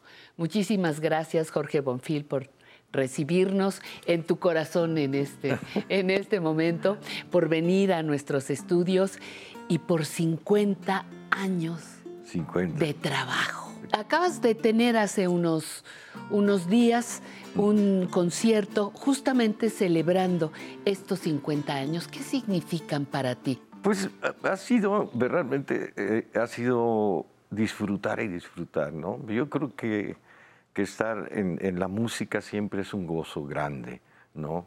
Ir descubriendo eh, siempre cosas nuevas, porque además eh, eh, es eh, seguir estudiando y seguir aprendiendo, eso eh, para hacer bien las cosas o intentar hacer bien las cosas, siempre es un gozo grande. Y, y, bueno, estar trabajando, hacer los conciertos, trabajar con, con gente joven, a mí me gusta trabajar con gente muy joven. Cuando revisa uno por dónde anduviste, pues eh, acompañaste a Alfredo Citarrosa. Es correcto. Acompañaste, compusiste, trabajaste con Oscar Chávez, figurones. ¿Qué aprendes de esos caminos? Con Alfredo, eh, Alfredo un tipo muy profesional, ¿no? Era impresionante lo, lo- la preocupación siempre porque las cosas salieran bien, ¿no? Él, él, de hecho, los ensambles de guitarra que manejaba Alfredo eran Ujú, eh, increíbles. increíbles. ¿Por qué? Porque era un tipo muy exigente. Y bueno, ese pedazo yo, me- me- se me quedó. Yo trabajo con guitarristas porque me encantó el ensamble que hacía eh, Alfredo y me gusta eso. Yo lo apliqué un poquito ya eh, en yucateco, ¿no? Ajá, ajá. Y, y- y- pero sí también soy exigente en, en ese aspecto porque sí me gusta que las cosas suenen bien, ¿no? Que suenen el, el respeto al público, todo eso lo vas aprendiendo de ellos. Oscar era igual también. Oscar, más campechanón, Oscar, pero, pero le aprendes eh, también. Es, eh, eh, a mí lo que me sirvió trabajar con ellos es aprender cómo hacer un trabajo bien hecho y la responsabilidad de lo que le vas a entregar a un público. Eso para mí fue sensacional y creo que ahí de alguna manera amarra un poquito lo que yo empiezo a hacer y que, y que trato de hacer. ¿no? Ahora que estuve en el Sistema Nacional de Creadores de, Ar- de Arte, era una disciplina de me levantaba a las 6 de la mañana y me ponía un horario de trabajar de 6 a 2 de la tarde, una cosa así, de 7 a 2 trabajaba todos los días. todos. Y vas aprendiendo que a veces te sale una frasecita y la guardas y la, la vacilas al rato y o un cachito de música, pero vas haciéndote tu forma de, de hacer eh, el trabajo. En, en Mérida, en particular en Mérida, hay una plaza de, de- donde Santa Lucía. Eh, exacto, donde podemos ir las- los turistas o las personas que, que vamos por allá, eh, vamos a, a- a, mm, escuchar a, a la trova, La trova. los nuevos eh, valores, etcétera, ¿no? Allí están los bustos de varios, Mm, correcto. de varios eh, artistas. ¿A cuántos de ellos conociste en vida? Yo, el- quien marca mi vida así tremendamente en la cuestión musical es Pastor. Pastor era mi compadre. Y los Ah, nada más era tu compadre, Los ajá. últimos 12 años de, de- de vida del viejo, pues yo iba todos los días a su casa. De hecho, el día que no iba me hablaba por teléfono y me reclamaba. Entonces nos veíamos mucho, compartíamos mucho.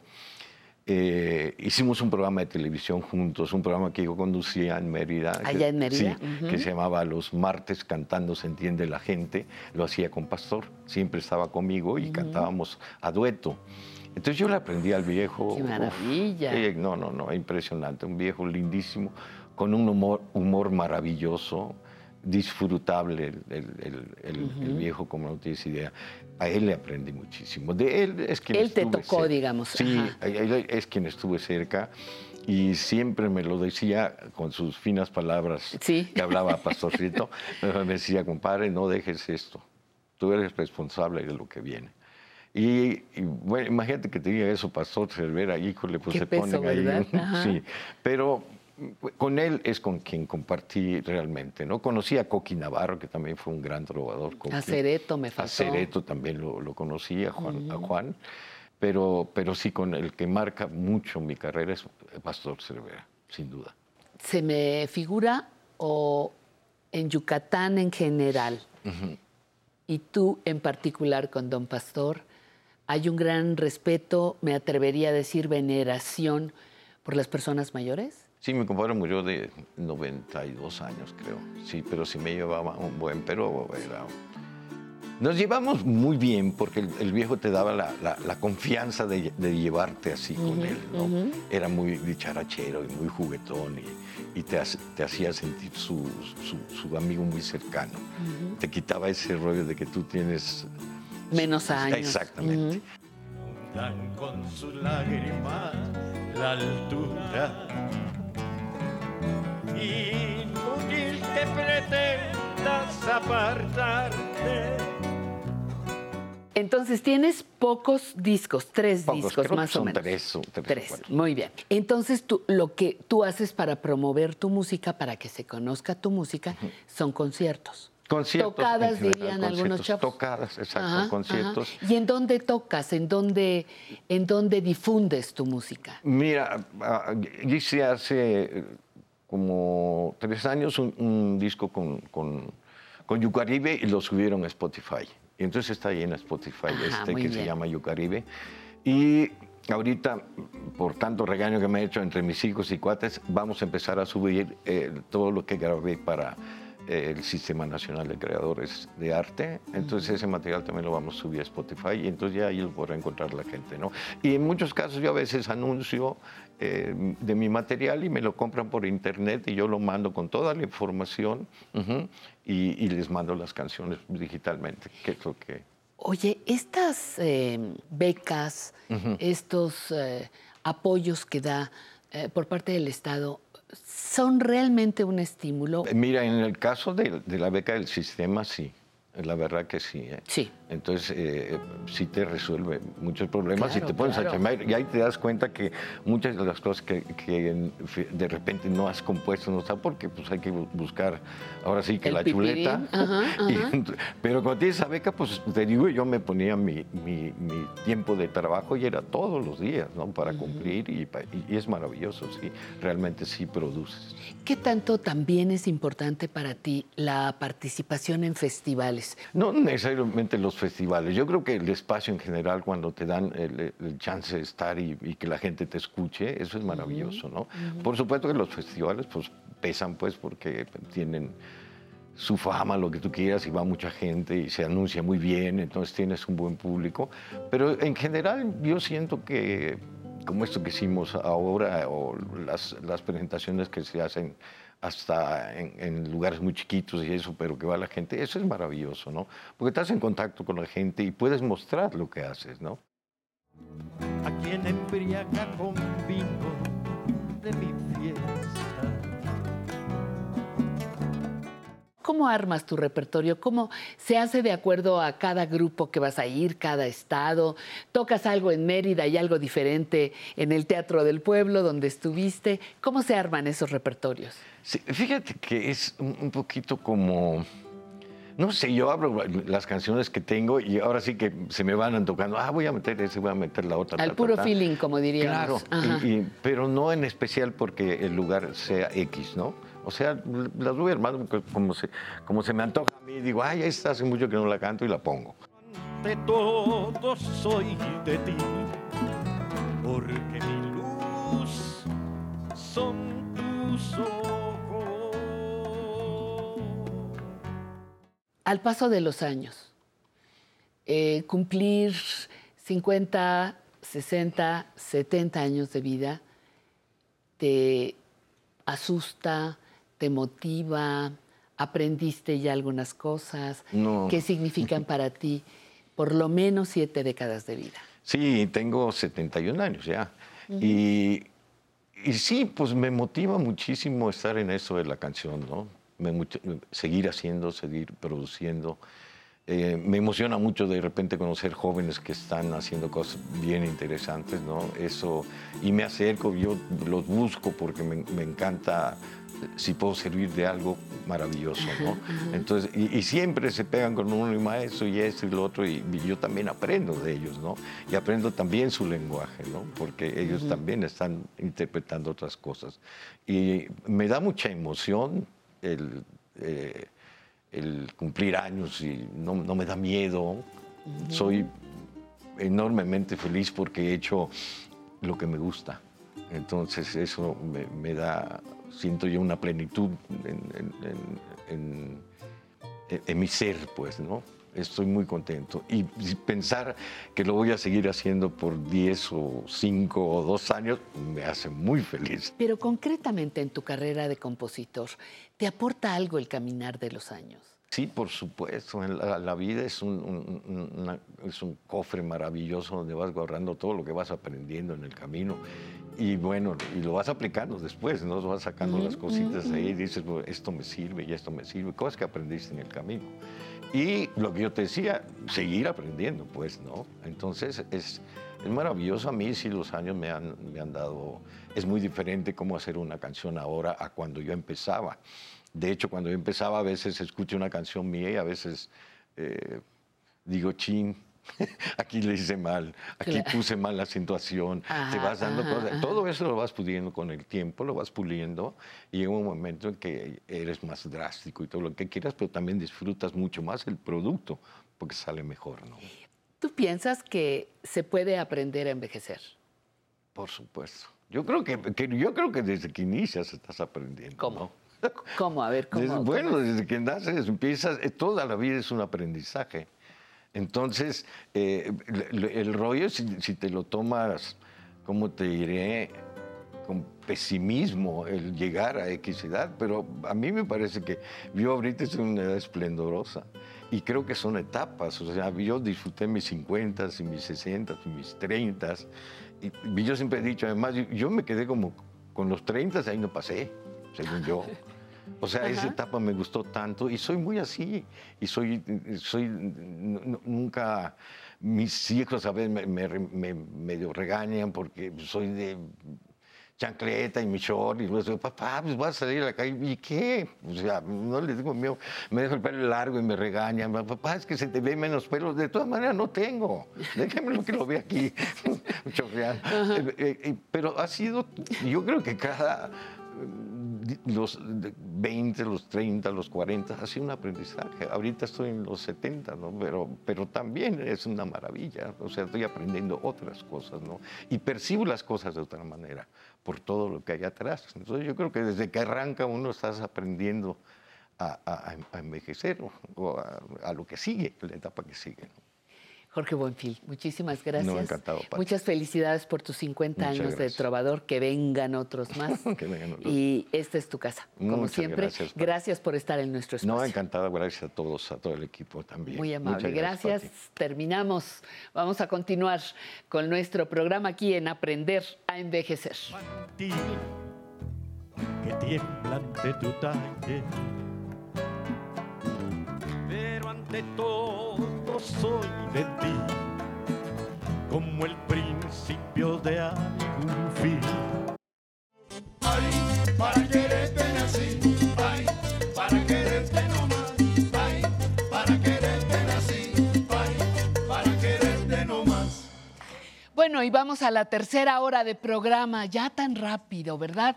En Quiero Sentirme Bien, la dermatóloga Mari Carmen Zamora nos hablará sobre el sol y la piel de las personas mayores que debemos cuidarnos y le vamos a decir por qué. Entre letras e historias conoceremos el programa de la 34 edición de la Feria Internacional del Libro de Antropología e historia, no se lo puede perder. Y en Recuerdos Vivos con Emilio Cárdenas nos compartirá su plática con José Luis Cuevas, ese célebre artista plástico de nuestro país. Pero antes, pero antes, la única, la espectacular sección internacional, el Muro de la Fama.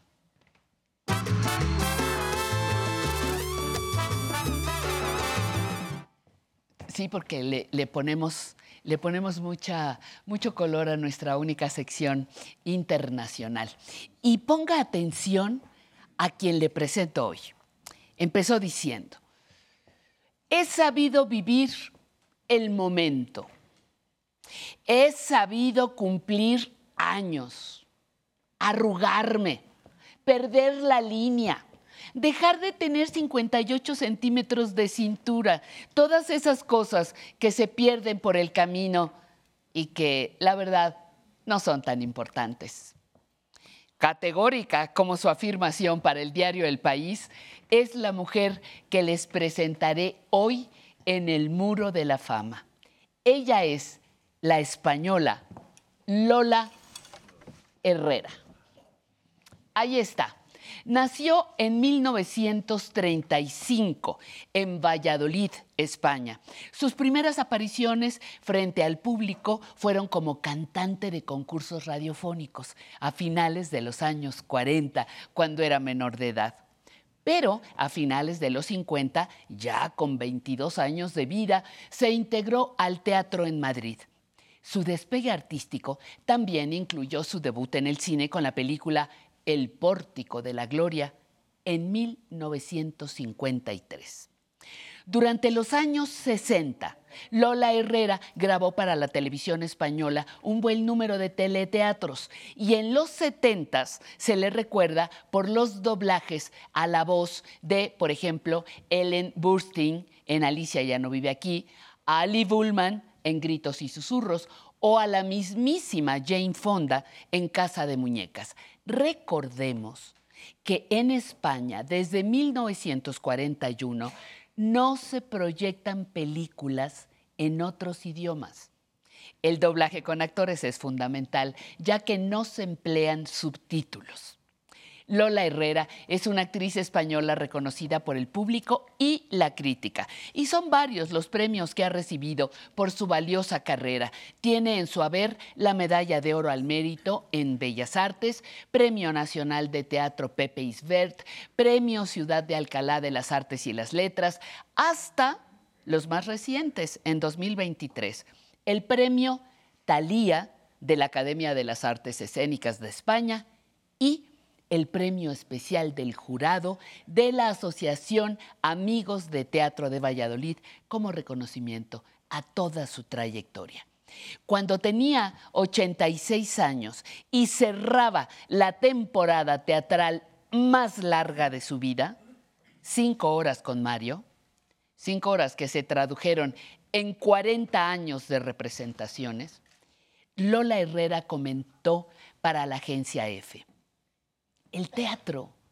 El teatro está vivo, cumple una función de cercanía, de empatía.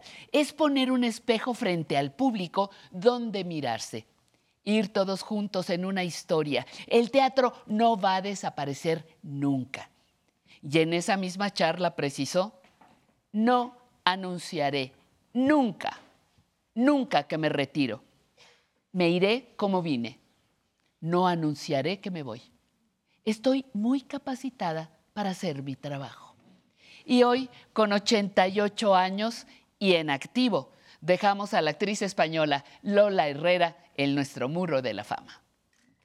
Estoy atendiendo, ya me pescó usted aquí, atendiendo los señalamientos de nuestra invitada para la siguiente sección. La siguiente sección se llama Quiero sentirme bien y ya conoce usted a nuestra invitada. Pero antes, este mensajito.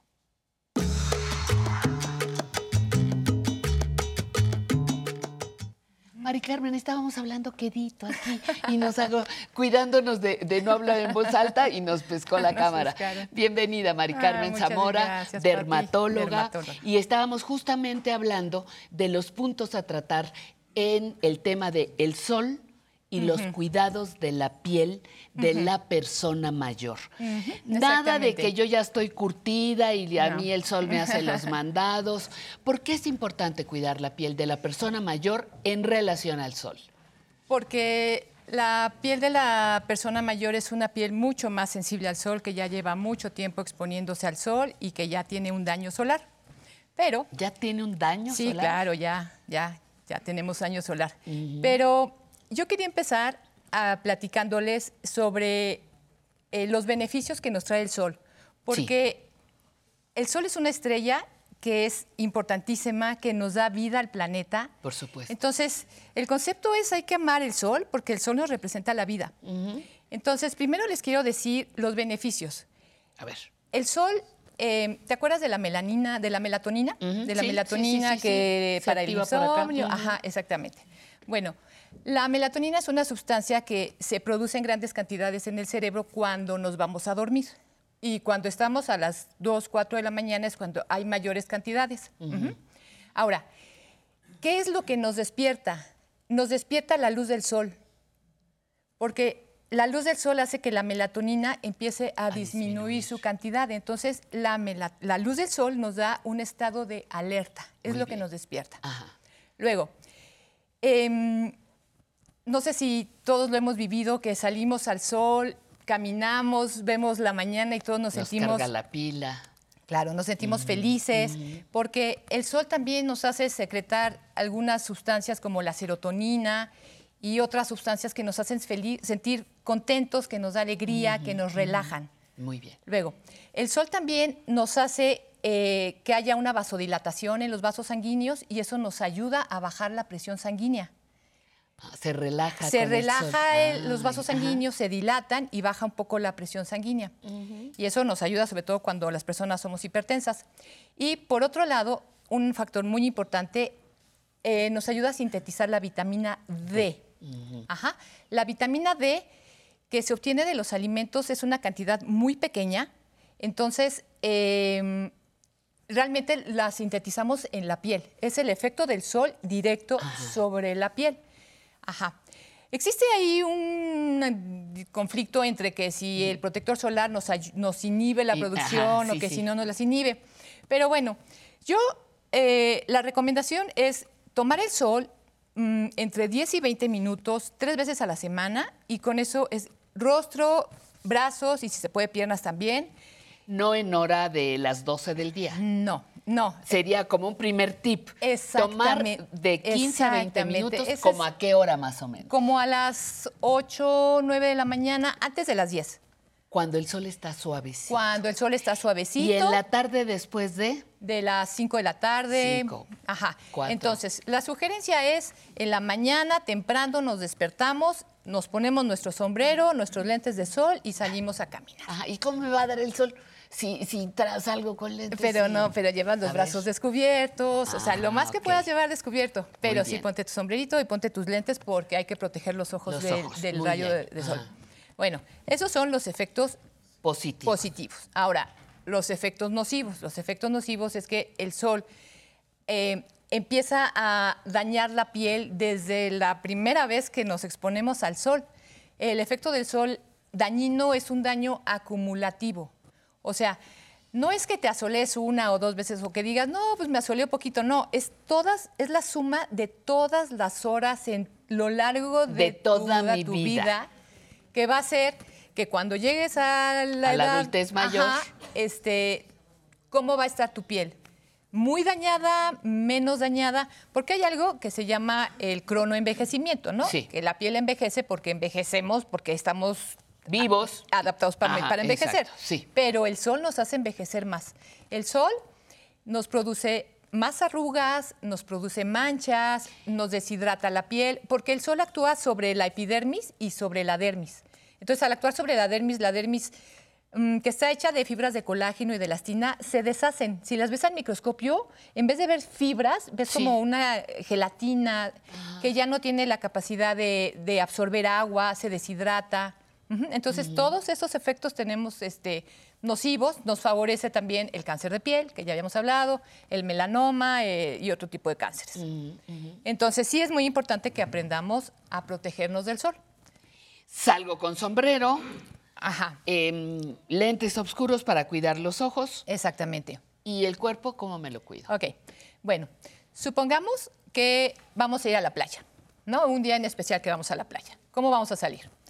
Punto número uno, si van a estar expuestos al sol, nunca se pongan ni perfume, ni colonia, ni alcohol en el cuerpo, porque el perfume, la colonia y el alcohol en el cuerpo puede irritar la piel, manchar la piel o hasta llegar a producir una quemadura. Con Eh, ah, eh, pero si era el perfume, doctora. El perfume que usan toda la vida. ese no te lo pones en la playa. Exactamente, Ajá. no se debe usar. O sí. en un lugar donde o no en te un dé el lugar sol. donde vas a estar en el, ajá, pero si vas a estar en el sol, mejor no te pongas ni Ajá, perfume ni nada. Luego, eh, nos tenemos que proteger la cabeza. Mm, las personas que tienen menos cantidad de pelo sí tienen que tener un cuidado muy especial porque el pelo es nuestro principal protector. Protector Ajá, entonces cabeza. es muy frecuente que cuando no se cuidan y tienen poco pelo, les empiecen a salir eh, queratosis actínicas, cáncer de piel. Como manchas, esas manchas. Esas cafés, manchas, o- esas- pero el problema es que luego se hace cáncer de piel y la verdad es que en la vida real llega el paciente y tiene un cáncer y a- se lo quitas y a los dos meses tiene otro y es una cosa Uy. tremenda. Oye, Mari Carmen, ¿y cómo me cuido si no voy a la playa? O sea, eh, es una situación óptima irnos de vacación o irnos de excursión, pero aquí en las ciudades, en nuestro pueblo, en nuestro pequeño eh, ayuntamiento donde vivimos cotidianamente, ¿cómo Ok, me ¿cómo cuido? nos vamos a cuidar? Sí. Eh, lo ideal es aplicar el protector solar. Diario. Sí, el protector solar se tiene que aplicar ¿Todo diario. el cuerpo? En todo el cuerpo no, más bien en la piel que está Más expuesta. expuesta al sol. Cara, cuello. Cara, cuello, escote, Piquito. orejas, la nuca, los brazos, las manos, y si están en shorts, pues las piernas. Pero toda la piel, si traen guarachitos, también hay que ponerse protector solar porque de Ajá. repente se hace, se quema la, la piel de los, De los pies. Ajá. Eh, y ese es como el, el protector solar que tenemos que usar todos los días. Ahora, ¿qué factor de protector de protección solar tenemos que usar? Mínimo 30, entre 30, 40 y 50, que son como los más aceptados.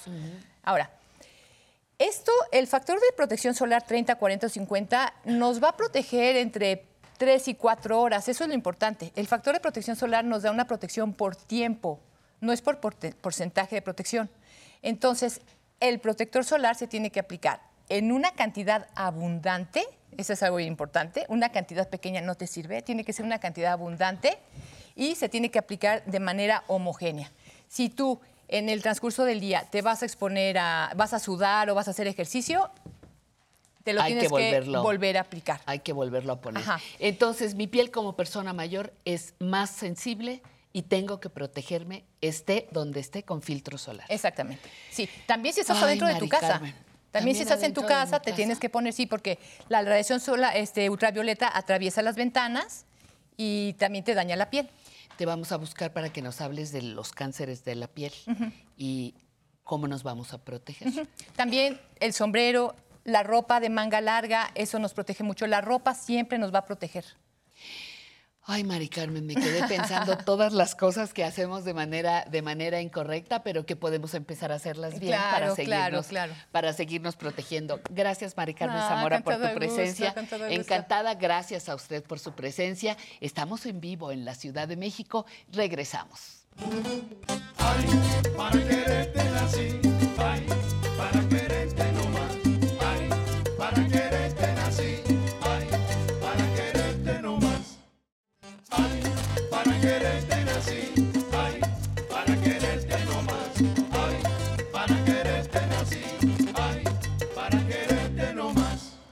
Muchísimas gracias por estar con nosotros. Vamos corriendo, corriendo, porque queremos cubrir todas las secciones con mucho gusto, con mucha atención, todas las secciones que hemos preparado para usted. Pero no puedo olvidarme ni, ni yo ni mis compañeros de producción de sus participaciones telefónicas. Norma Ramírez de Ciudad de México dice que el día de hoy le gustó la entrevista con la cardióloga porque llegó en el momento justo. Nosotros dijimos, le hace falta cardiólogo. A Norma ahorita mismo se lo organizamos. Gladys Romero también felicita la presencia de Jorge Buenfil, que igual que ella dice, nació en Yucatán. María Engracia Carrillo Vallejo quiere venir a bailar, ya nos dejó su teléfono, con mucho gusto. Andrea le va a buscar muy pronto. Eh, nos manda saludos Antonio Patricio, muchísimas gracias. Eh, muchas felicidades al programa. Dice, me gustó mucho la sección de Mejorando mi Salud. Qué bueno, señora. Hacemos todos todos nuestro mejor esfuerzo porque nuestras secciones sean eh, de su agrado. Eh, Lucila Mora manda saludos a la señora Taide Torres, que también ve el programa, pero desde Jalapa. Muchísimas gracias. Sugerencia, me gustaría que hablaran del dolor y el ardor de los pies en las personas mayores. Delia Gómez, le agradezco su llamado. Vámonos para, para, se lo vamos a mandar a Nancy, María de Jesús Mancilla, Maricruz López. Eh, gracias a Yolanda Zavala. Don Luis Martínez le hace llegar unas palabras muy lindas a, a Nancy, nuestra, nuestra Nancy Rivero y, le vamos a pasar su mensaje con mucho gusto eh, de Nancy. También hay mensajes para Alan, Carolina Gómez, gracias por llamar, Clara Camarillo, Rebeca Maldonado y todos sus textos, todas sus preguntas serán revisadas por todo nuestro equipo de producción y daremos curso a cada una. Por lo pronto, entre letras e historias.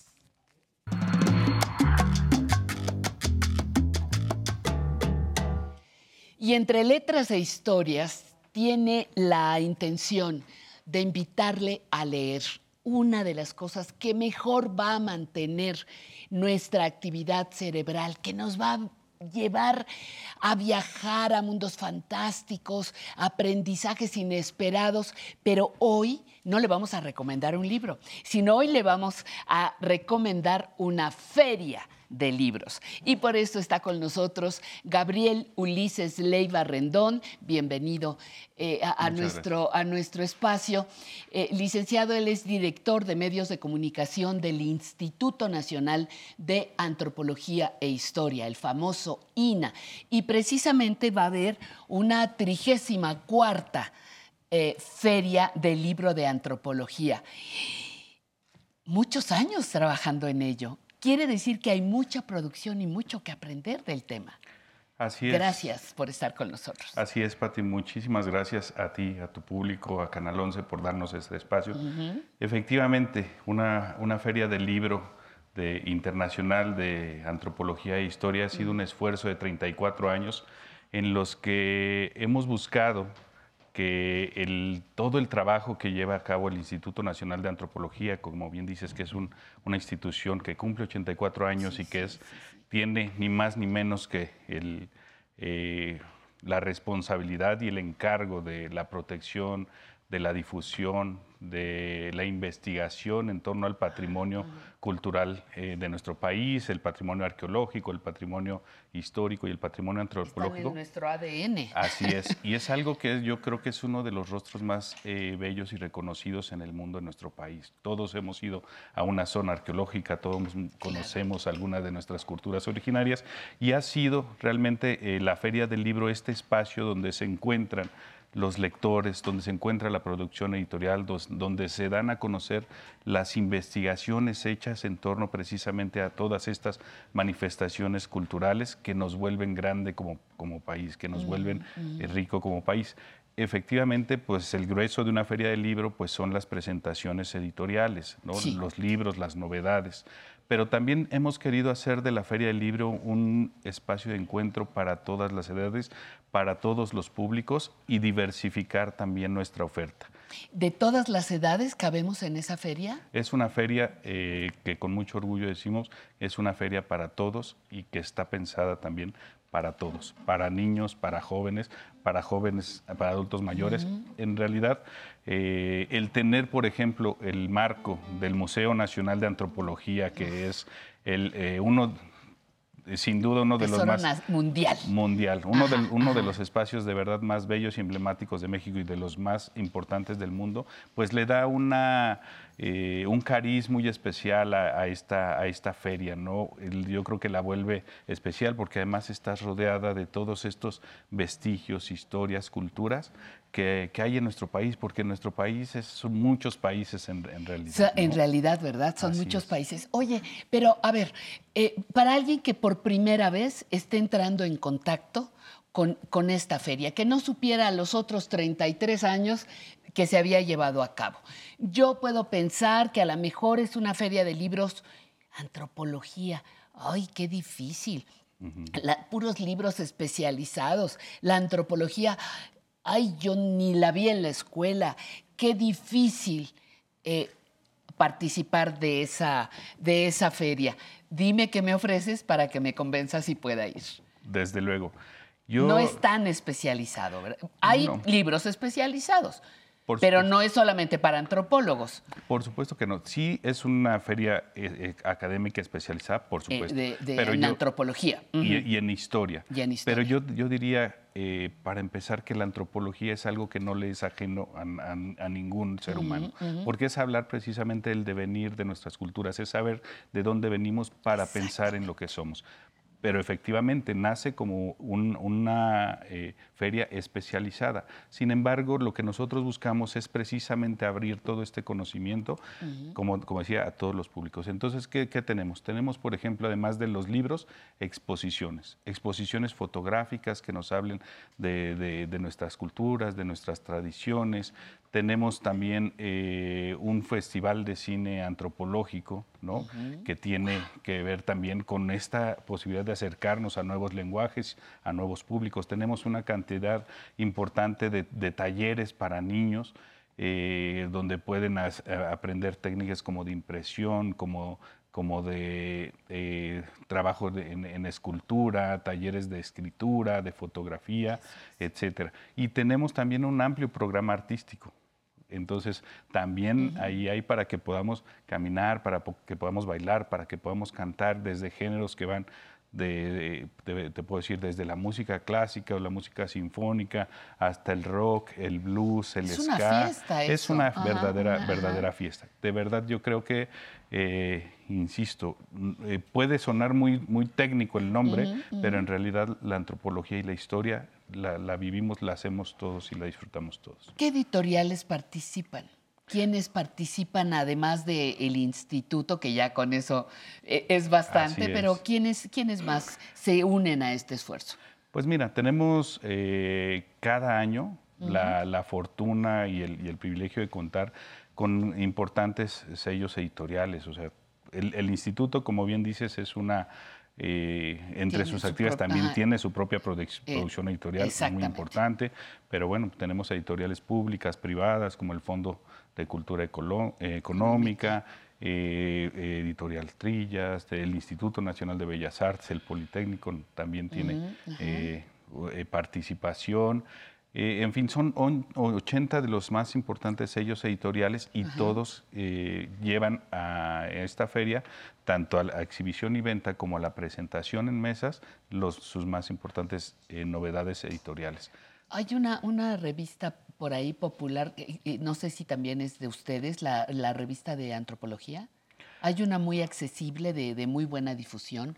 También corresponde a Lina. Tam- también, también, la ten- también la tenemos. El INA, además de la producción editorial, tiene una fuerte producción de revistas académicas en temas antropológicos, una que se llama Diario de Campo, en temas de restauración de bienes culturales, por Ah, ¿Esa cómo ejemplo. se llama? Ajá. Se llama... ay, se me- Bueno, la- no importa, Oh, la de restauración, ajá, otras Eh, dedicadas a la divulgación, ¿no? Por supuesto. Eh, también ya desde hace muchos años somos coeditores de la revista Arqueología Mexicana, junto con Editorial Raíces, que también celebra un, un aniversario.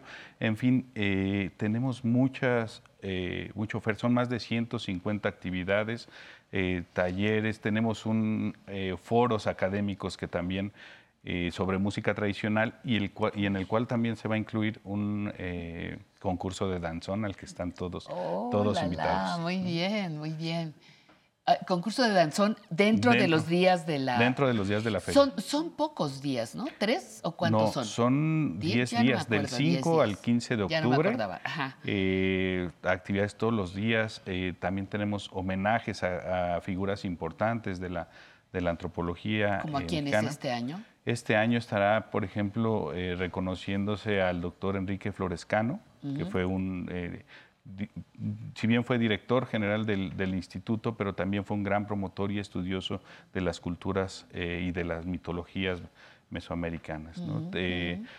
como tenemos también un estado invitado y un país invitado, que en esta ocasión serán Sonora y Cuba, Ajá. también vamos a, a hacer un homenaje a dos personalidades de la cultura cubana como Miguel Barnett y, Eusebio Leal, que han hecho, bueno, y que, y que han hecho grandes aportaciones al, al reconocimiento de los, de los centros históricos, por ejemplo, eh, de, de- de Cuba.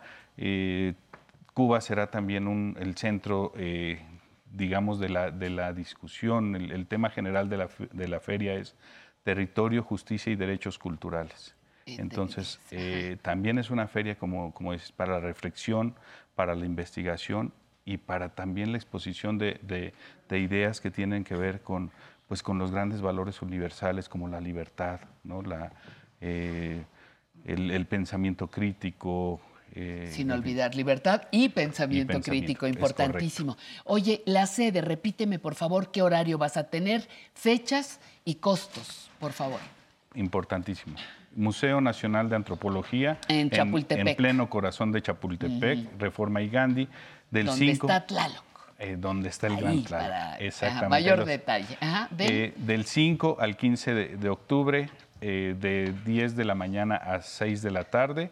Eh, todas las actividades de la Feria Internacional del Libro de Antropología y de Historia son gratuitas y todas. Todas. Todas, sin excepción. Eh, acceso libre para todo público y los esperamos de verdad con mucho, con mucho gusto. Pues será un, un placer irles a visitar. Hay suficiente tiempo para visitarles. ¿Qué pretexto tiene? Ninguno. No conoce de, de antropología, de revistas. Pues esta es una magnífica oportunidad para que se vaya a dar la vuelta, a bailar, a escuchar música, a ver diferentes actividades culturales. Le invitamos muy cordialmente a esta, la 34 Así es. Feria del Libro de Antropología e Historia. Licenciado, le agradezco muchísimo, Vale. muchísimo su presencia en nuestro programa. Un abrazo para todos aquellos que nos permiten entrar en contacto con ustedes. Y aquí, para usted, uy, hablando de Cuba, pues este que creo que la conocen allá y la conocemos acá. Son de la Loma. A ver si es cierto. Vámonos.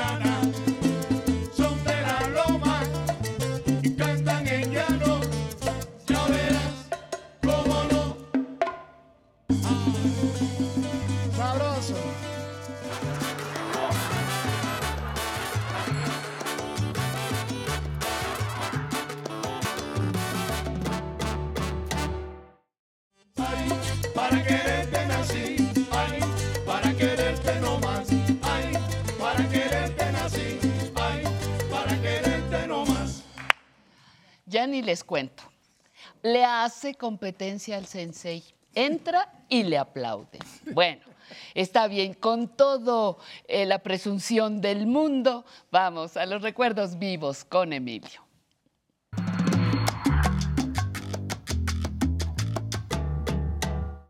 Ahora sí, a, a cámara. Lo aplaudimos, lo recibimos. Ay, porque es, es muy bello, es muy bello cuando entran. Tú, el digo, el sensei, que son con los que hoy en particular sucedió, el público que está aquí le recibe con mucho gusto y a nosotros eso nos da mucho motivo, mucha motivación, Emilio, porque quiere decir que ahí vamos, que vamos proponiendo temas, personas, contenidos que al público le interesan. Y eso tú sabes, en medios hay que considerarlo siempre. Mira, es un privilegio estar viendo los domingos a muy decir, y a ustedes. y a todos los y a que los nos ven por bailarines, allá. y a los No, no, es un privilegio absoluto. ¿eh? Hoy lo siento especialmente. Qué bueno, y mira, qué vamos, vamos a hablar de un personaje importantísimo en los años 60, que fueron mis años, ¿verdad?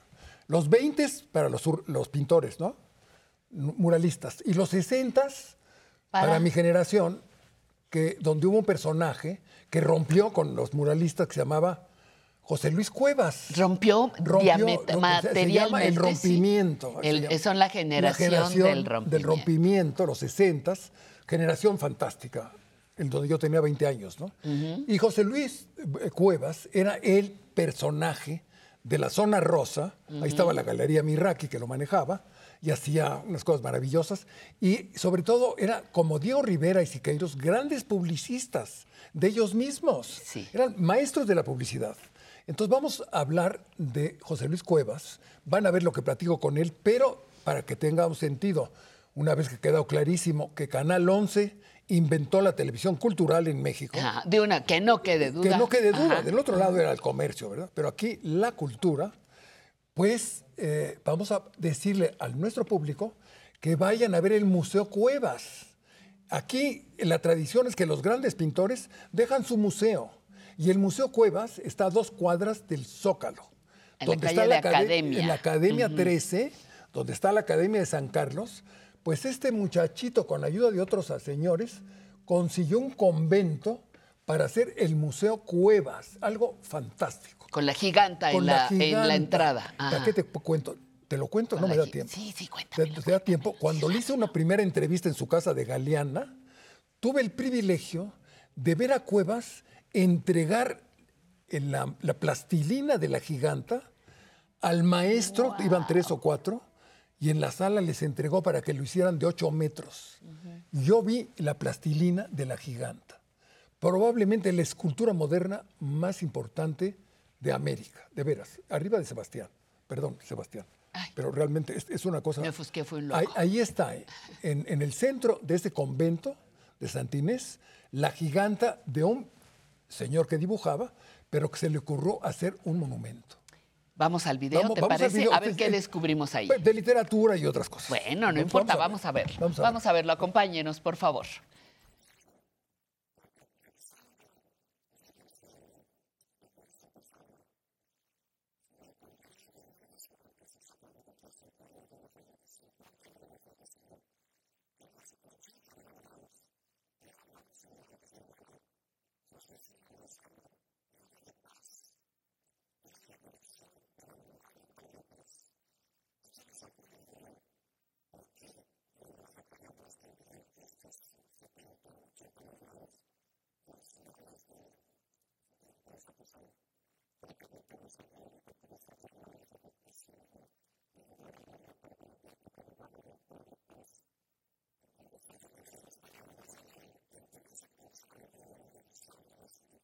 50 años del fallecimiento de, Posada, prologada por el presidente López Mateos, cuyo prólogo está escrito por Pellicer, vienen los agradecimientos. Y ahí vienen a una coleccionista que es la señora Josefina Lozano de Paz. Ambos, tanto el premio Nobel como Fuentes, escribieron páginas fantásticas sobre tu obra. Bueno, efectivamente fueron dos tomos que aparecieron en los que se compilaron los textos que escritores habían hecho sobre mí. Pero Octavio Paz además escribió un poema que no aparece en estos dos libros, pero sí aparece en otro librito en el que están los poemas que me han dedicado muchos, muy notables poetas. De México podría decir que casi todos los poetas de México me han dedicado. He sido muy inspirador para ellos. En el caso de, lo- de los textos de Fuentes, que es el que escribió más sobre mí, más que Octavio Paz. De Octavio Paz en prosa tengo un texto que es muy bonito, eh, que aparece en uno de los tomos. Pero de Fuentes hay mucho material. Hace un año, poco más de un año quizá, Carlos Fuentes me dijo, está a punto de salir un libro mío, editado por el Fondo de Cultura Económica, en el que posiblemente tú eres la persona más mencionada. Voy a decirle al fondo que en cuanto el libro ya esté, te lo manden. Creo que ya está, es Viendo Visiones. Es Viendo un Visiones, un librote así. Un librote enorme, sí, ya va en la segunda edición. Fíjate que yo no sabía realmente que Carlos Fuentes había escrito tanto sobre las artes visuales. Tengo todavía la imagen de Carlos Fuentes que cuando yo entré a la casa de Eunice Odio, eh, él estaba bailando. Y acababa de salir su primer libro, Los días enmascarados. Entonces después ya me lo presentaron, platicamos, dejó de bailar y entonces este, le hablé del primer libro de Los días enmascarados que ya lo había yo leído. Me dice, pues te voy a dar otro ejemplar para que esté dedicado y entonces me dedicó otro ejemplar, que ahí lo conservo por supuesto, ¿verdad? Como conservo todos los libros que de Carlos Fuentes, porque lo he leído absolutamente todo, Todo, desde claro. su primer libro, desde Los días enmascarados, y después viene el gran éxito, el gran triunfo, que ya no solo es en México, sino también en otros países, cuando se traduce a diferentes idiomas, que es la región más transparente. Estamos festejando 50 medio siglo. Medio De la- siglo de haberse publicado de haberse el libro, claro. efectivamente, y 80 años que cumple ya Carlos, Carlos Fuentes. De Octavio Paz yo ya sabía que había escrito mucho sobre los artistas. Hablando con él siempre le gustaba el tema de las artes visuales y hablar de los pintores que él había conocido. Él había conocido a grandes figuras del surrealismo. Conoció a André Breton, ¿verdad? que fue el padre del surrealismo. Max Ernst. A Max Ernst, a, este, a, a los dadaístas, Marcel Duchamp, por ejemplo, ¿verdad? Y él tenía algunas obras de ellos. Y realmente era un hombre al que le interesaba profundamente las artes visuales. Y Por eso te digo que la mamá sí. tenía, era coleccionista de Posada. De Posada, sí, eso Pero, me ha- ¿Tú qué piensas de, de- Eso sí me ha llamado mucho la atención.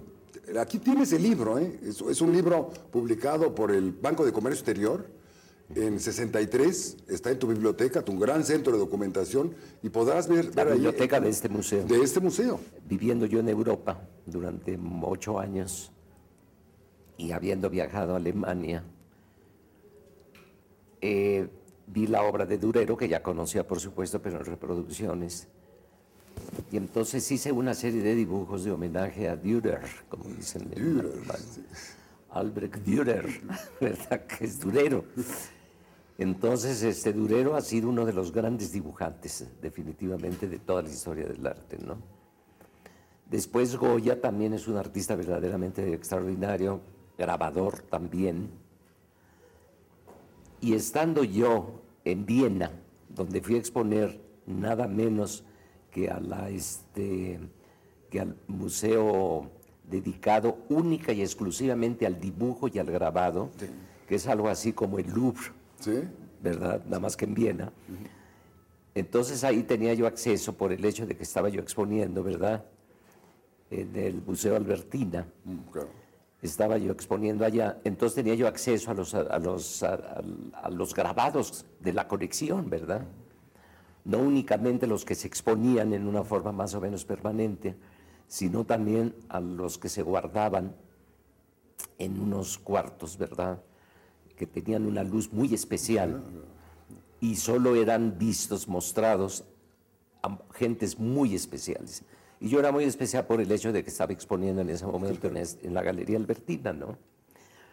Entonces la señora que estaba, que dirigía, digamos, este lugar, era una señora de una palidez verdaderamente increíble, ¿no? Cadavérica, diría yo, que nunca le daba el sol porque estaba encerrada ahí, ¿verdad? Y empezó a hablar, a abrir gavetas, ¿verdad? Y me decía, ¿qué quiere usted ver? "Eh, Dürer. Entonces había una gaveta y decía, aquí está Durero. Lo ponía en una mesa con esa luz mortecina, ¿verdad? Que costaba incluso trabajo poder ver, ¿no? Y empezaba yo a revisar todo ese material de Durero. Después vendría Rembrandt, las cosas que yo, quien yo quisiera, ella tenía ahí.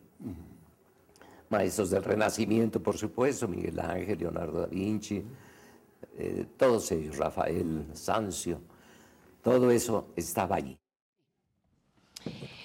Pues ahí todavía se le ven sus ojos. Sí, encantador, encantador. Sus ojos, encantador. este, Era un, un- un encanto. claros, Un- un- ojos claros un y encanto, serenos. un- un- una maravilla. Tenía como, como varias personalidades. Podía ser muy encantador, pero podía ser infumable. Sí, es cierto. Podía ser controvertido. Podía ser, o sea, lo que quisiera. Podía hacer lo que se le pegara la gana. no- no le o daba quien al co- al- quisiera. Al, color era malísimo para el color, pero Para para, el el, dibujo y la línea, un monstruo.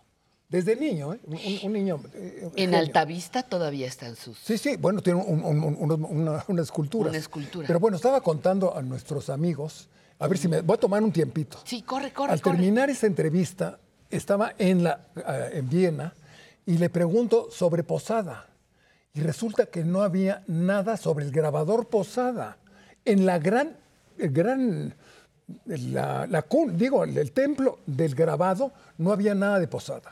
Y entonces juramos, José Luis y yo, ante la televisión, que haríamos lo imposible por mandar una colección de Posada a la Galería Albertina de Viena ya se fue el de este mundo y yo todavía no he ido a, a cumplir mi promesa. Pues ni se te ocurra tengo irte. que ir, no, tengo que ir a Ni ver. no, no, me- voy a ir a Bellas Artes este a preguntar si ya hay y si no, a mover que llegue la obra de Prosada a la Galería Albertina por mi promesa con José Luis.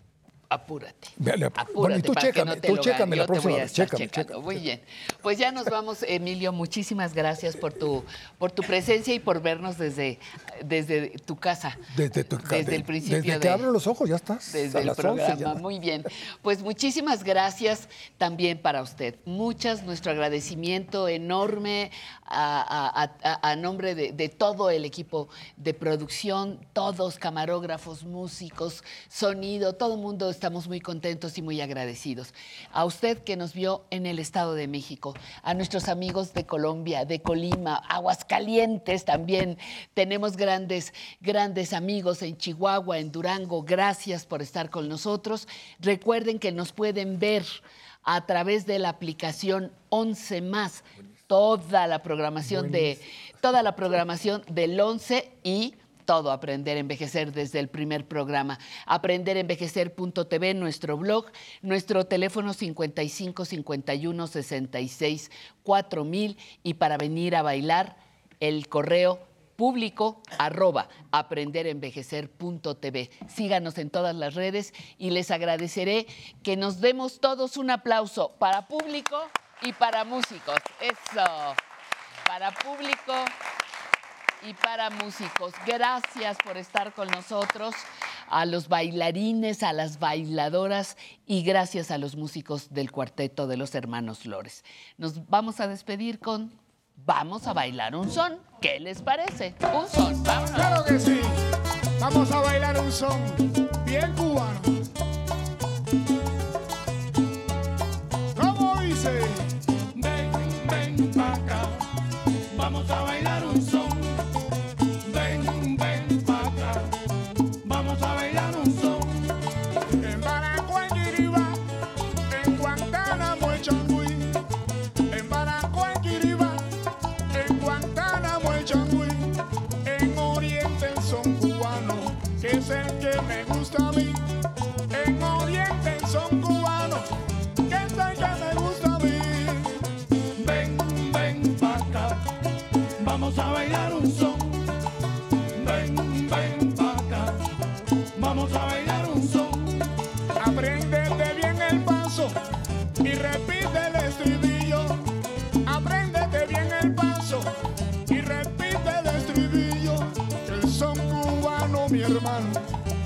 Ha perdido el brillo. Que el son cubano,